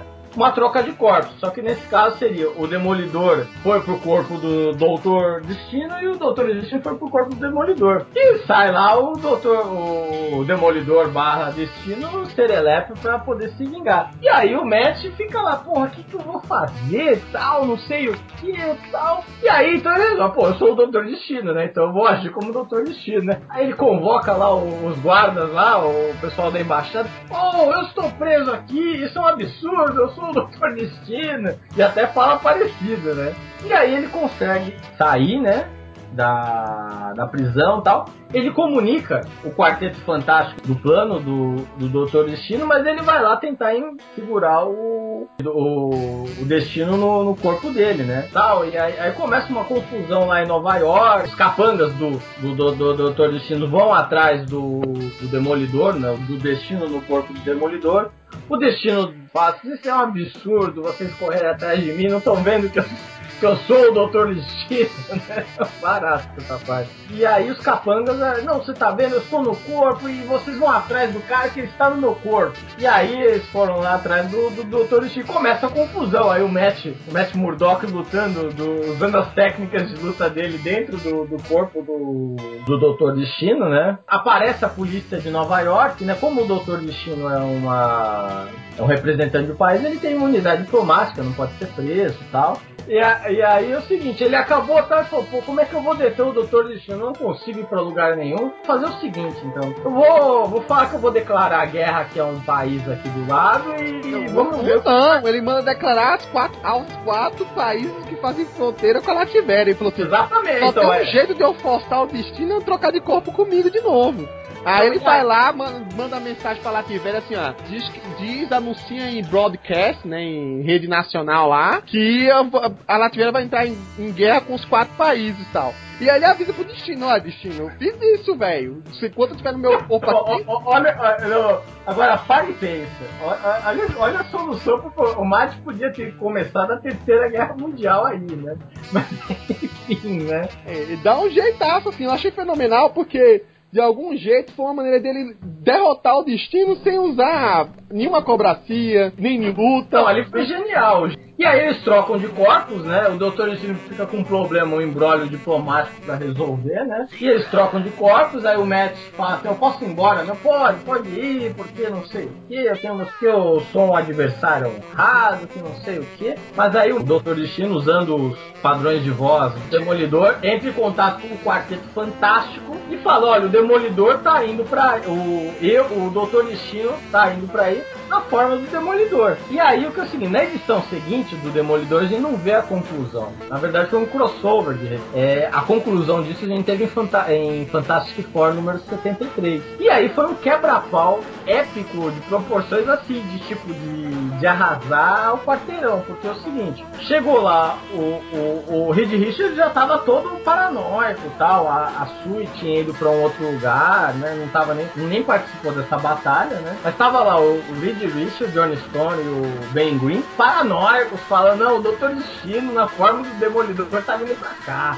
A coisa vai, o bicho vai pegar, que não sei o que, né? Tocha Humana acaba tomando a dianteira, ataca primeiro o Demolidor, que tá pensando, não, mas eu não sou o Doutor Destino, não sei o que. E aí o, o Demolidor fala, como é que eu vou provar isso e tal?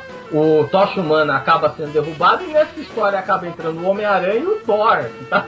Homem-Aranha, a pedido do, de, do Demolidor, falou, você me ajuda aqui com essa história, né? E aí o Homem-Aranha vai lá pedir ajuda pro Thor, que acabou, tinha acabado de sair de um quebra com o Wrecker, né? Que é o, como é o nome? Da, da gangue da demolição, Destruidor. né?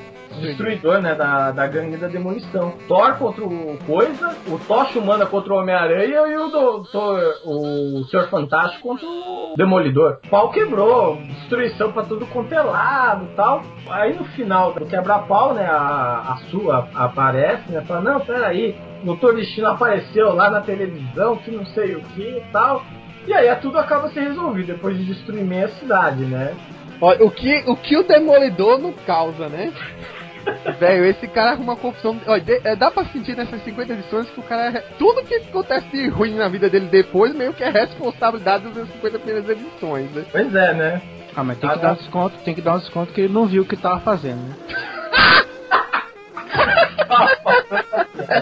Essa foi boa. Na edição segue, é, 38, 40, 41, a gente já tinha comentado que é a volta daqueles personagens lá que tinham aparecido junto com, com o organizador, né? Que é o, o gato, o homem-pássaro e o. O Homem Gorila. E dessa vez, eles até que estão se dando muito bem, porque, querendo ou não, eles tiram completamente o Matt Murdock da jogada ao jogar esse raio nele que deixa ele fora de- da, dessa da nossa realidade, né? Mais ou menos isso aí já, tava sendo- já ia ser usado como uma desculpa pro Matt conseguir se livrar da identidade do Mike Murdock. Isso já tava incomodando ele demais. Primeiro porque a, a Deb tinha voltado nessas edições e resolveu que ia assumir realmente o namoro com o Fog. Então o Fog tava fora da jogada. A Karen tava livre. Quem tava impedindo, na verdade, de o Matt Murdock namorar com a Karen era o Mike. Pelo- nas últimas edições ele tava mais chega- chegando a, a posição do namorado que qualquer um dos outros dois, né? Ele falou, como é que eu vou me livrar dessa ide- identidade pra que eu, eu mesmo, namore com a Karen? Exato, no final do arco lá, teve um momento que teve uma briga do desse novo arquétipo de vilão, né? Exterminador com os, os personagens capangas. Meio que explodiu tudo. Ele arrancou parte do uniforme dele, deixou assim na- nas ruínas do lugar onde explodiu. E o Fog foi a primeira pessoa que achou. Então ele deu a entender que foi pego no meio da explosão e que não sobrou nada do Mike Murdock. Esse foi o momento em que o Demolidor morreu. Silêncio. O detalhe, cara, é que na edição que segue, o Matt Murdock tá nem aí, cara. E a reação da Karen, né, velho, seu irmão morreu, você nem chorou. Aí falou assim: Não, você acha que eu não estou sentindo? Você sabe quantas vezes o Mike né, me salvou? Por dentro eu estou sentindo. É, mas você não tá demonstrando muito, dizia o Fog. Cara, pegou muito mal pro Demolidor. Edições. Tanto que assim, ele, acho que ele acabou, os primeiros momentos que ele ficou meio lelé da cuca foi aí. Porque a própria Karen não caiu nos braços dele logo depois. Não foi aquela coisa, oh, vou me juntar aos seus pés, blá. Foi, ela tava já meio que pedindo, querendo sair daí, né? É meio sair da. até do escritório, por aí vai. Pra piorar a situação, surge na edição 42 um arquétipo de vilão que eu não vou chamar de Coringa da Marvel, mas é, teve uma tentativa aí, que era o Polichinelo. É um ator pra lá de fracassado, tipo, ele chama de quê mesmo? É um tipo de ator que usa aquelas máscaras pra atuar com narigão e por aí vai. Tinha até uma, uma edição que chamava de um nomezinho específico. Só que Então, ele não- ele, era um, ele era um ator que ele era um ator teatral, né? Esse cara do narigão é o é um personagem francês que existiu de verdade, que é o Ci- Cyrano de Ber, Bergerac. Isso, é, então, que ele atuava, queria, então, mas só que ninguém dava muito valor pra ele. Ele foi acabando perdendo prestígio. Começou a virar ator de, de pastelão, daqueles que jogam torta na cara dele e por aí vai. O nome dele é Jonathan Powers. E aí, o- ele resolveu que então, depois dessa vida desgraçada, ele ia ser um vilão mesmo. E que ia se aproveitar da situação e ia ser um vilão que ia usar brinquedos, brincadeiras, pra fazer o mundo de crime dele. Então ele derrotava os caras jogando ioiô, velho. Ficando bolinha, bonequinho, essas coisas, cara. Dava Ele um vestia- trabalho pro Demolidor, ele se né? vestia parecendo um bobo da corte. Eu não sei também de onde a Panini tirou esse polichinelo. Que porra é essa? Não, a Panini não. Não, né? é, desculpa. Não, a- foi da época da Abril. abriu, né? Então, da- da- da- onde é que Jéssica significa polichinelo, cara? Não, e o que é polichinelo? Pra mim era um exercício. Que porra é essa? Cara, eu não entendi nada, cara. Esse cara derrotou o Homem-Aranha na Guerra Civil. Esse foi o ponto mais baixo da Não, carreira. mas ele não é qualquer um, não, velho. Esse cara Não, é. Esse cara ferrou Matt Murdock inteiramente. E Ele permanece por cinco edições. Cinco Não, edições. ele dá um trabalho, cara. Ele dá um trabalho. Ele que dá um baita no cacete de Matt Murdock e foge, né? Tipo, ele foi contratado, na verdade, depois, por um candidato que ia ser um candidato a prefeito, coisa desse tipo, só que ele queria desmoralizar Fog Nelson. E aí, é. Moralizar não, ele queria matar mesmo. Não, ele queria só espantar, tanto que ele falou que nada de morte, queria dar um susto pra ele deixar de se candidatar a promotor público. Quando ele vai atacar o Fog, é que o Demolidor se mete no meio. Só que no meio da corrida da história, o candidato a prefeito meio que morre. E aí ele quer sair de boa. Porra, Demolidor, peraí, vamos parar essa briga aí, porque o cara que me pagava morreu, e aí não precisa mais brigar, porque eu não vou receber uma porra nenhuma. O Demolidor, não, essa história não é assim não, filho. Você criou, criou uma confusão aqui, agora a gente vai encher você de porrada. E aí ele foge e o Demolidor meio que fica injuriado. Tanto que na edição 43, o Demolidor tá tão assim, ferrado com a história da Karen. É, ferrado com a história do, do, do Polichinelo ter fugido. E acontece um. Ele tem um, meio que um surto psicótico na hora que ele vai parar num tipo numa arena de, de brincadeira que o Capitão América tava sendo convidado para fazer uma apresentação para lutar. Ele um cacete arena. É, ele ia lutar com pessoas, olha, quem quer lutar comigo? Era uma coisa tipo uma brincadeira, uma feirinha, só pra diversão. Aí o Murdock aparece lá do nada, querendo quebrar o maior cacete com o Capitão América. Meu irmão, você tá pegando pesado, quem é você? Você tá maluco aí? E aí ele começa a quebrar um, um, um, maior clima lá, até que ele para assim e fala: Que é isso, cara? Eu tive um surto aqui. Deve... Ele até atribui que teve, tinha sido culpa dos negócios radioativos que afetou ele no passado, que deu. É mentira, isso aí é o médico começando a pirar. A verdade é essa. E aí o capitão deixa ele ir embora, aí ele vai atrás de novo do Polichinelo. O Polichinelo é tão filho da puta que ele arma uma presepada e que ele, com a identidade civil dele, que é esse tal do Jonathan Powers aí, ele faz de um jeito, ele provoca o Demolidor pra achar que o pro público achar que o Demolidor matou o Jonathan Powers. Ele cai de uma ponte lá, o Demolidor, eita porra, derrubei o cara. E aí ele tipo, finge a própria morte. Somente depois é que o Demolidor saca que na verdade o Jonathan Powers era o polichinelo, tipo, até a confusão ocorre tipo num, num, negócio de trem ou de metrô, né? Tá todo mundo encoxadinho lá no trem, e aí o, o polichinelo, quando percebe que tá sendo perseguido, fala: Olha, gente, o assassino demolidor tá aqui. Aí a, o povo dá uma maior confusão do, no trem lá, tudo, tipo assim, a fé, né? Imagina a fé, na fé, ao, ao, hora do pico, o polichinelo e o demolidor quebrando o cacete lá e jogando gente pra cima do outro e o povo correndo. E a coisa só termina mesmo no, quando o demolidor dá um jeito de fazer com que o polichinelo revele a identidade. Ele vai, ele vai num pro, ele se veste de polichinelo e vai num programa ao vivo e dizer, olha, sou eu, polichinelo, tal, eu derrotei o demolidor, não sei o que, bababá, tal. Aí o Polichinelo fala assim, filha da puta, alguém tá se passando por mim? Aí é que ele vai lá atacar no meio da, da programação ao vivo o Polichinelo falso, né? Que era o Demolidor. E acaba depois, uma confusão, claro, o Polichinelo sendo preso. E a identidade revelada. E como o, o Jonathan Powers estava vivo, logicamente o Demolidor não cometeu crime nenhum. Foi isentado de ter assassinado qualquer pessoa, né? Eu posso só comentar duas coisas dessa história? Sim. A primeira, é hilário como o Demolidor consegue explicar pra Karen Page que o, de, ou, o, o Matt consegue explicar pra Karen Page como o Demolidor ainda tá vivo.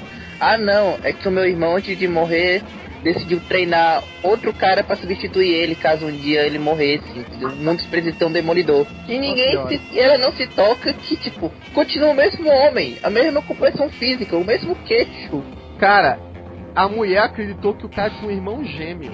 Que, é, que era igualzinho, óbvio, era gêmeo, Pelo mas amor de assim, Deus, continuava usando um óculos, só mudava que era mais style. Cara, nem, nem Os o homem. dois irmãos gêmeos nunca apareceram juntos pra, pra ela, velho.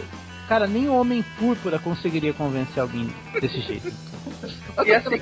O Matt endoidava as mulheres dele já daí. Ele É, não, é verdade, cara. E a segunda outra coisa é que a prova que esse Polichinelo é bucha foi como o candidato a prefeito conseguiu recrutar ele. Porque o cara deu oi de Matt Murdock, foi na, foi na, foi na televisão e disse: Eu vou prender esse cara, eu vou dar um jeito nesse cara, esse cara não vai ficar muito tempo livre. Aí o Polichinelo, ah é, então vou atrás da, na casa dele. Aí quando chega na casa dele para dar um, um susto no candidato lá, no Hayden, ele abre a janela no que tá. Quando ele abre a janela, tá de cara pro cara, de frente pra janela com uma apontada pra ele. Se o Haley realmente quisesse matar o cara, se livrar dele, tava feito ali. Podia ter prendido ele daquele segundo. Vilão mais bucha, o candidato a prefeito consegue prender o cara. Não, é, dá uns contos. Alguém sabe o que rolou nessa 47 aí? Eu sei que teve um rolo aí que a Karen Page saiu, voltou, que ele tava namorando Matt Murdock, aí ela falou casamento, aí o Matt Murdock é, começou a sobear e ela ficou pé da vida com isso, aí foi embora. Aí quando ela voltou na 48, na 48 também tá, vai ser a eleição do a eleição lá que o Fog Nelson foi candidato na promotor público. Nisso, Matt Murdock tinha chegado no escritório e tava querendo se levar todo mundo no escritório porque o Metaloid ia atrás do Fog Nelson lá. Aí ele chega, vê todo mundo lá, vê a Karen Page finalmente, depois de sei lá, um bilhão de edições, é a fim dele abraçando ele, beijando ele, por aí vai. Aí, ah não, você, Fog Nelson, escritório é meu, fora daqui, eu não gosto de você, mimimi. Mi, mi. Aí ela, você é um babaca, Matt Murdock, aí sai lá chorando também. E todo mundo briga com ele, ele parece um babaca. Aí, oh, eu queria dizer a verdade, mas não posso. Aí tem toda a história com o Metaloid. E nisso o Fog Nelson é eleito. E o Matt Murdock fica lá sozinho no escritório agora, só ele, porque ele conseguiu perder os amigos, perder a namorada, perdeu tudo e tudo porque queria salvar a vida deles. E aí começa uma etapa meio Homem-Aranha, né? Larga ou não larga o uniforme, né? Um meio... É, nisso tem a 49 a 50 que um cara tem um, criou um robô que consegue localizar a pessoa, não, não importa onde ela esteja ou como ela esteja, se você colocar uma foto que tem o cheiro da pessoa na foto. Aí o cara coloca uma foto, tem o cheiro do Demolidor e ele consegue achar o Matt Murdock, mete a porra no Matt Murdock. Aí depois disso, vem na edição 50, o Matt Murdock começa a fugir lá do negócio, aí ele consegue dar um jeito de fazer com que o robô perca a memória, aí o cara vai atrás, o cara na peça lá coloca a foto de outro cara e o Matt Murdock tem que salvar esse cara e termina o Matt Murdock, chega aí, chega aí, eu tenho que salvar você. Aí, mas eu estou cansado, vou desmaiar. Aí desmaia e o robô aparece pra matar o cara. Aí termina a edição assim, Aí o Stanley olha assim, é, terminei a edição 50. É contigo agora, Roy Thomas, se vira que eu não sei o final da história. Bem assim mesmo. Ele, na verdade, ele, ele, se vingou do que o Hollywood fez com ele lá no comecinho, né? Tipo assim, termina a minha história. O Hollywood fez a mesma coisa. Entregou as coisas e assim, termina aí, velho. Se vira aí, né, Roy? Então, o nome do, do vilão que tinha contratado esse robôzão era Bing Nelson. Ele tava na cadeia e tal, e ele contratou o, o nome do qual é o nome do cientista aqui, que depois esse cientista acabou descobrindo a identidade do Murdoch nas edições mais pra frente. E acabou meio que virando um, um cara que atazanou o Demolidor por um tempo, né? Só uma coisa cara, curiosa é, é quase todas as histórias, depois da saída de Romita, foram até o número 50 pelo Jenny Collar. Essas duas é que quem assumiu foi o artista Barry Windsor Smith, que deve ter sido é, um dos primeiros trabalhos dele pra Marvel, inclusive. Sim. Ele é mais conhecido até pelo Arma X do Wolverine, né? Inclusive o traço dele tá bem diferente. É bem é. Não que o Jenny Collar não, não tenha abandonado completamente o Demolidor aí. Ele, na verdade, até volta em algumas edições depois na mão do próprio Roy Thomas. Mas é, é até inclusive com como é, mar... é interessante como é que é marcante a fase do Gene Collan, né? Ele mandou muito bem, inclusive. É uma das melhores, um traço sensacional, né? Uma das melhores fases. É, vou, vou, lhe ser sincero assim, apesar de eu de ficar bem conhecido pelo Hollywood, né? É, se eu for enumerar é, o que eu mais gostei nessas 50 edições em termos de artista, seria o começo, né? Com o Bill Everett, achei que foi muito interessante ter sido pelo, por ele, o traço ficou bacana. Depois o John Romita, porque deu uma outra guinada, os personagens começaram a ter características bem diferentes. O Demolidor deu uma encorpada, né? O, como falou aí o Paulo, né? O, o Nelson ficou mais encorpado ainda. A Karen começou a soltar mais o cabelo e por aí vai. E aí, o, por fim, o Jenny Collan, né? Que ele definiu bastante coisa do Demolidor aí. Eu acho que o estilo de luta, é, estabelecer realmente o que ficou desse uniforme vermelho. Say no more. Daredevil's the name. Distractions, my game. Enfim, e aí a gente vai encerrar nessas 50 edições aqui.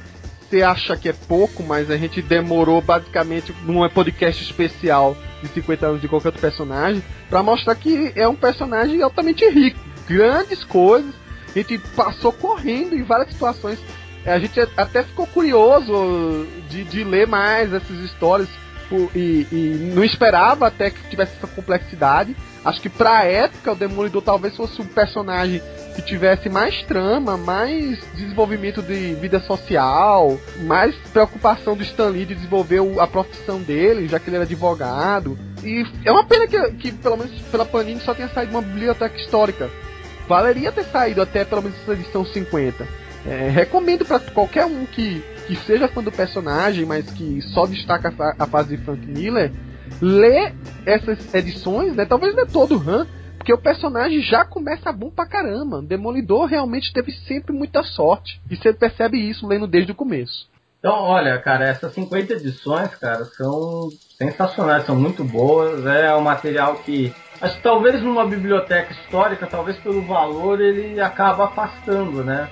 Talvez num, num formato parecido com o da. Esse formato que está saindo agora, né? As edições, essas coleções históricas, né? Talvez seja melhor, a, melhor assimilado, né? E, pô, é muito boa essas histórias o que a gente tá vendo hoje que o Wade tá, tá escrevendo o personagem bebe bastante nessa, nessa fonte, né? Ele, é, a, a, questão principalmente de, de, mostrar um pouco do dia a dia do personagem, do no escritório, essa, essas coisas meio, meio que vamos dizer assim relacionadas ao, ao universo do, do escritório de advocacia, os casos, o Nelson concorrer a cargo como de promotor público, então é assim, cara, é muito boa isso aí. Acho que é um material que vale muito a pena. E acho que vale muito a pena se, se ele saísse em formato de coleção histórica, né? Acho que seria muito bom.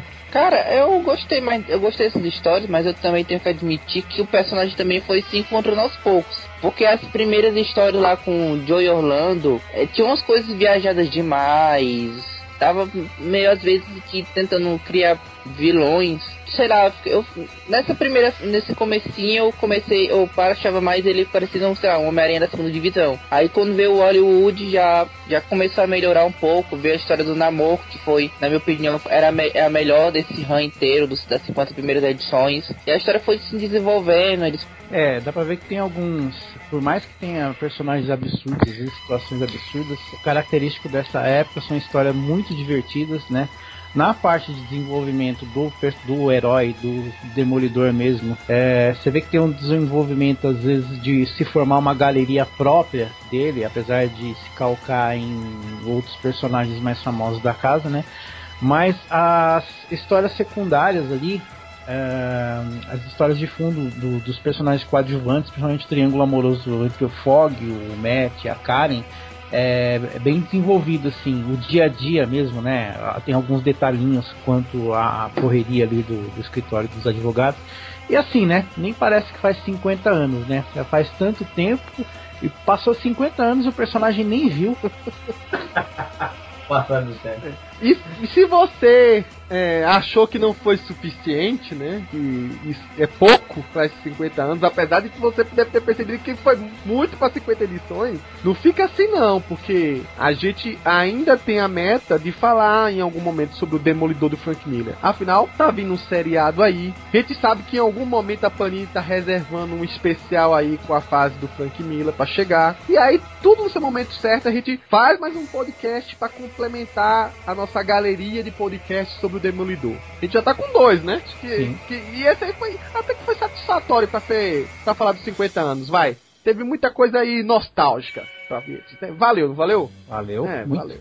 Opa. Então tá, então a gente deixa pra 2015 aí pra voltar a falar sobre esse personagem. Vai ter muita coisa aí sobre o que comentar com ele. Então por hora, encerramos aqui nosso podcast gigante mais uma vez e a gente volta no próximo. Tchau, tchau.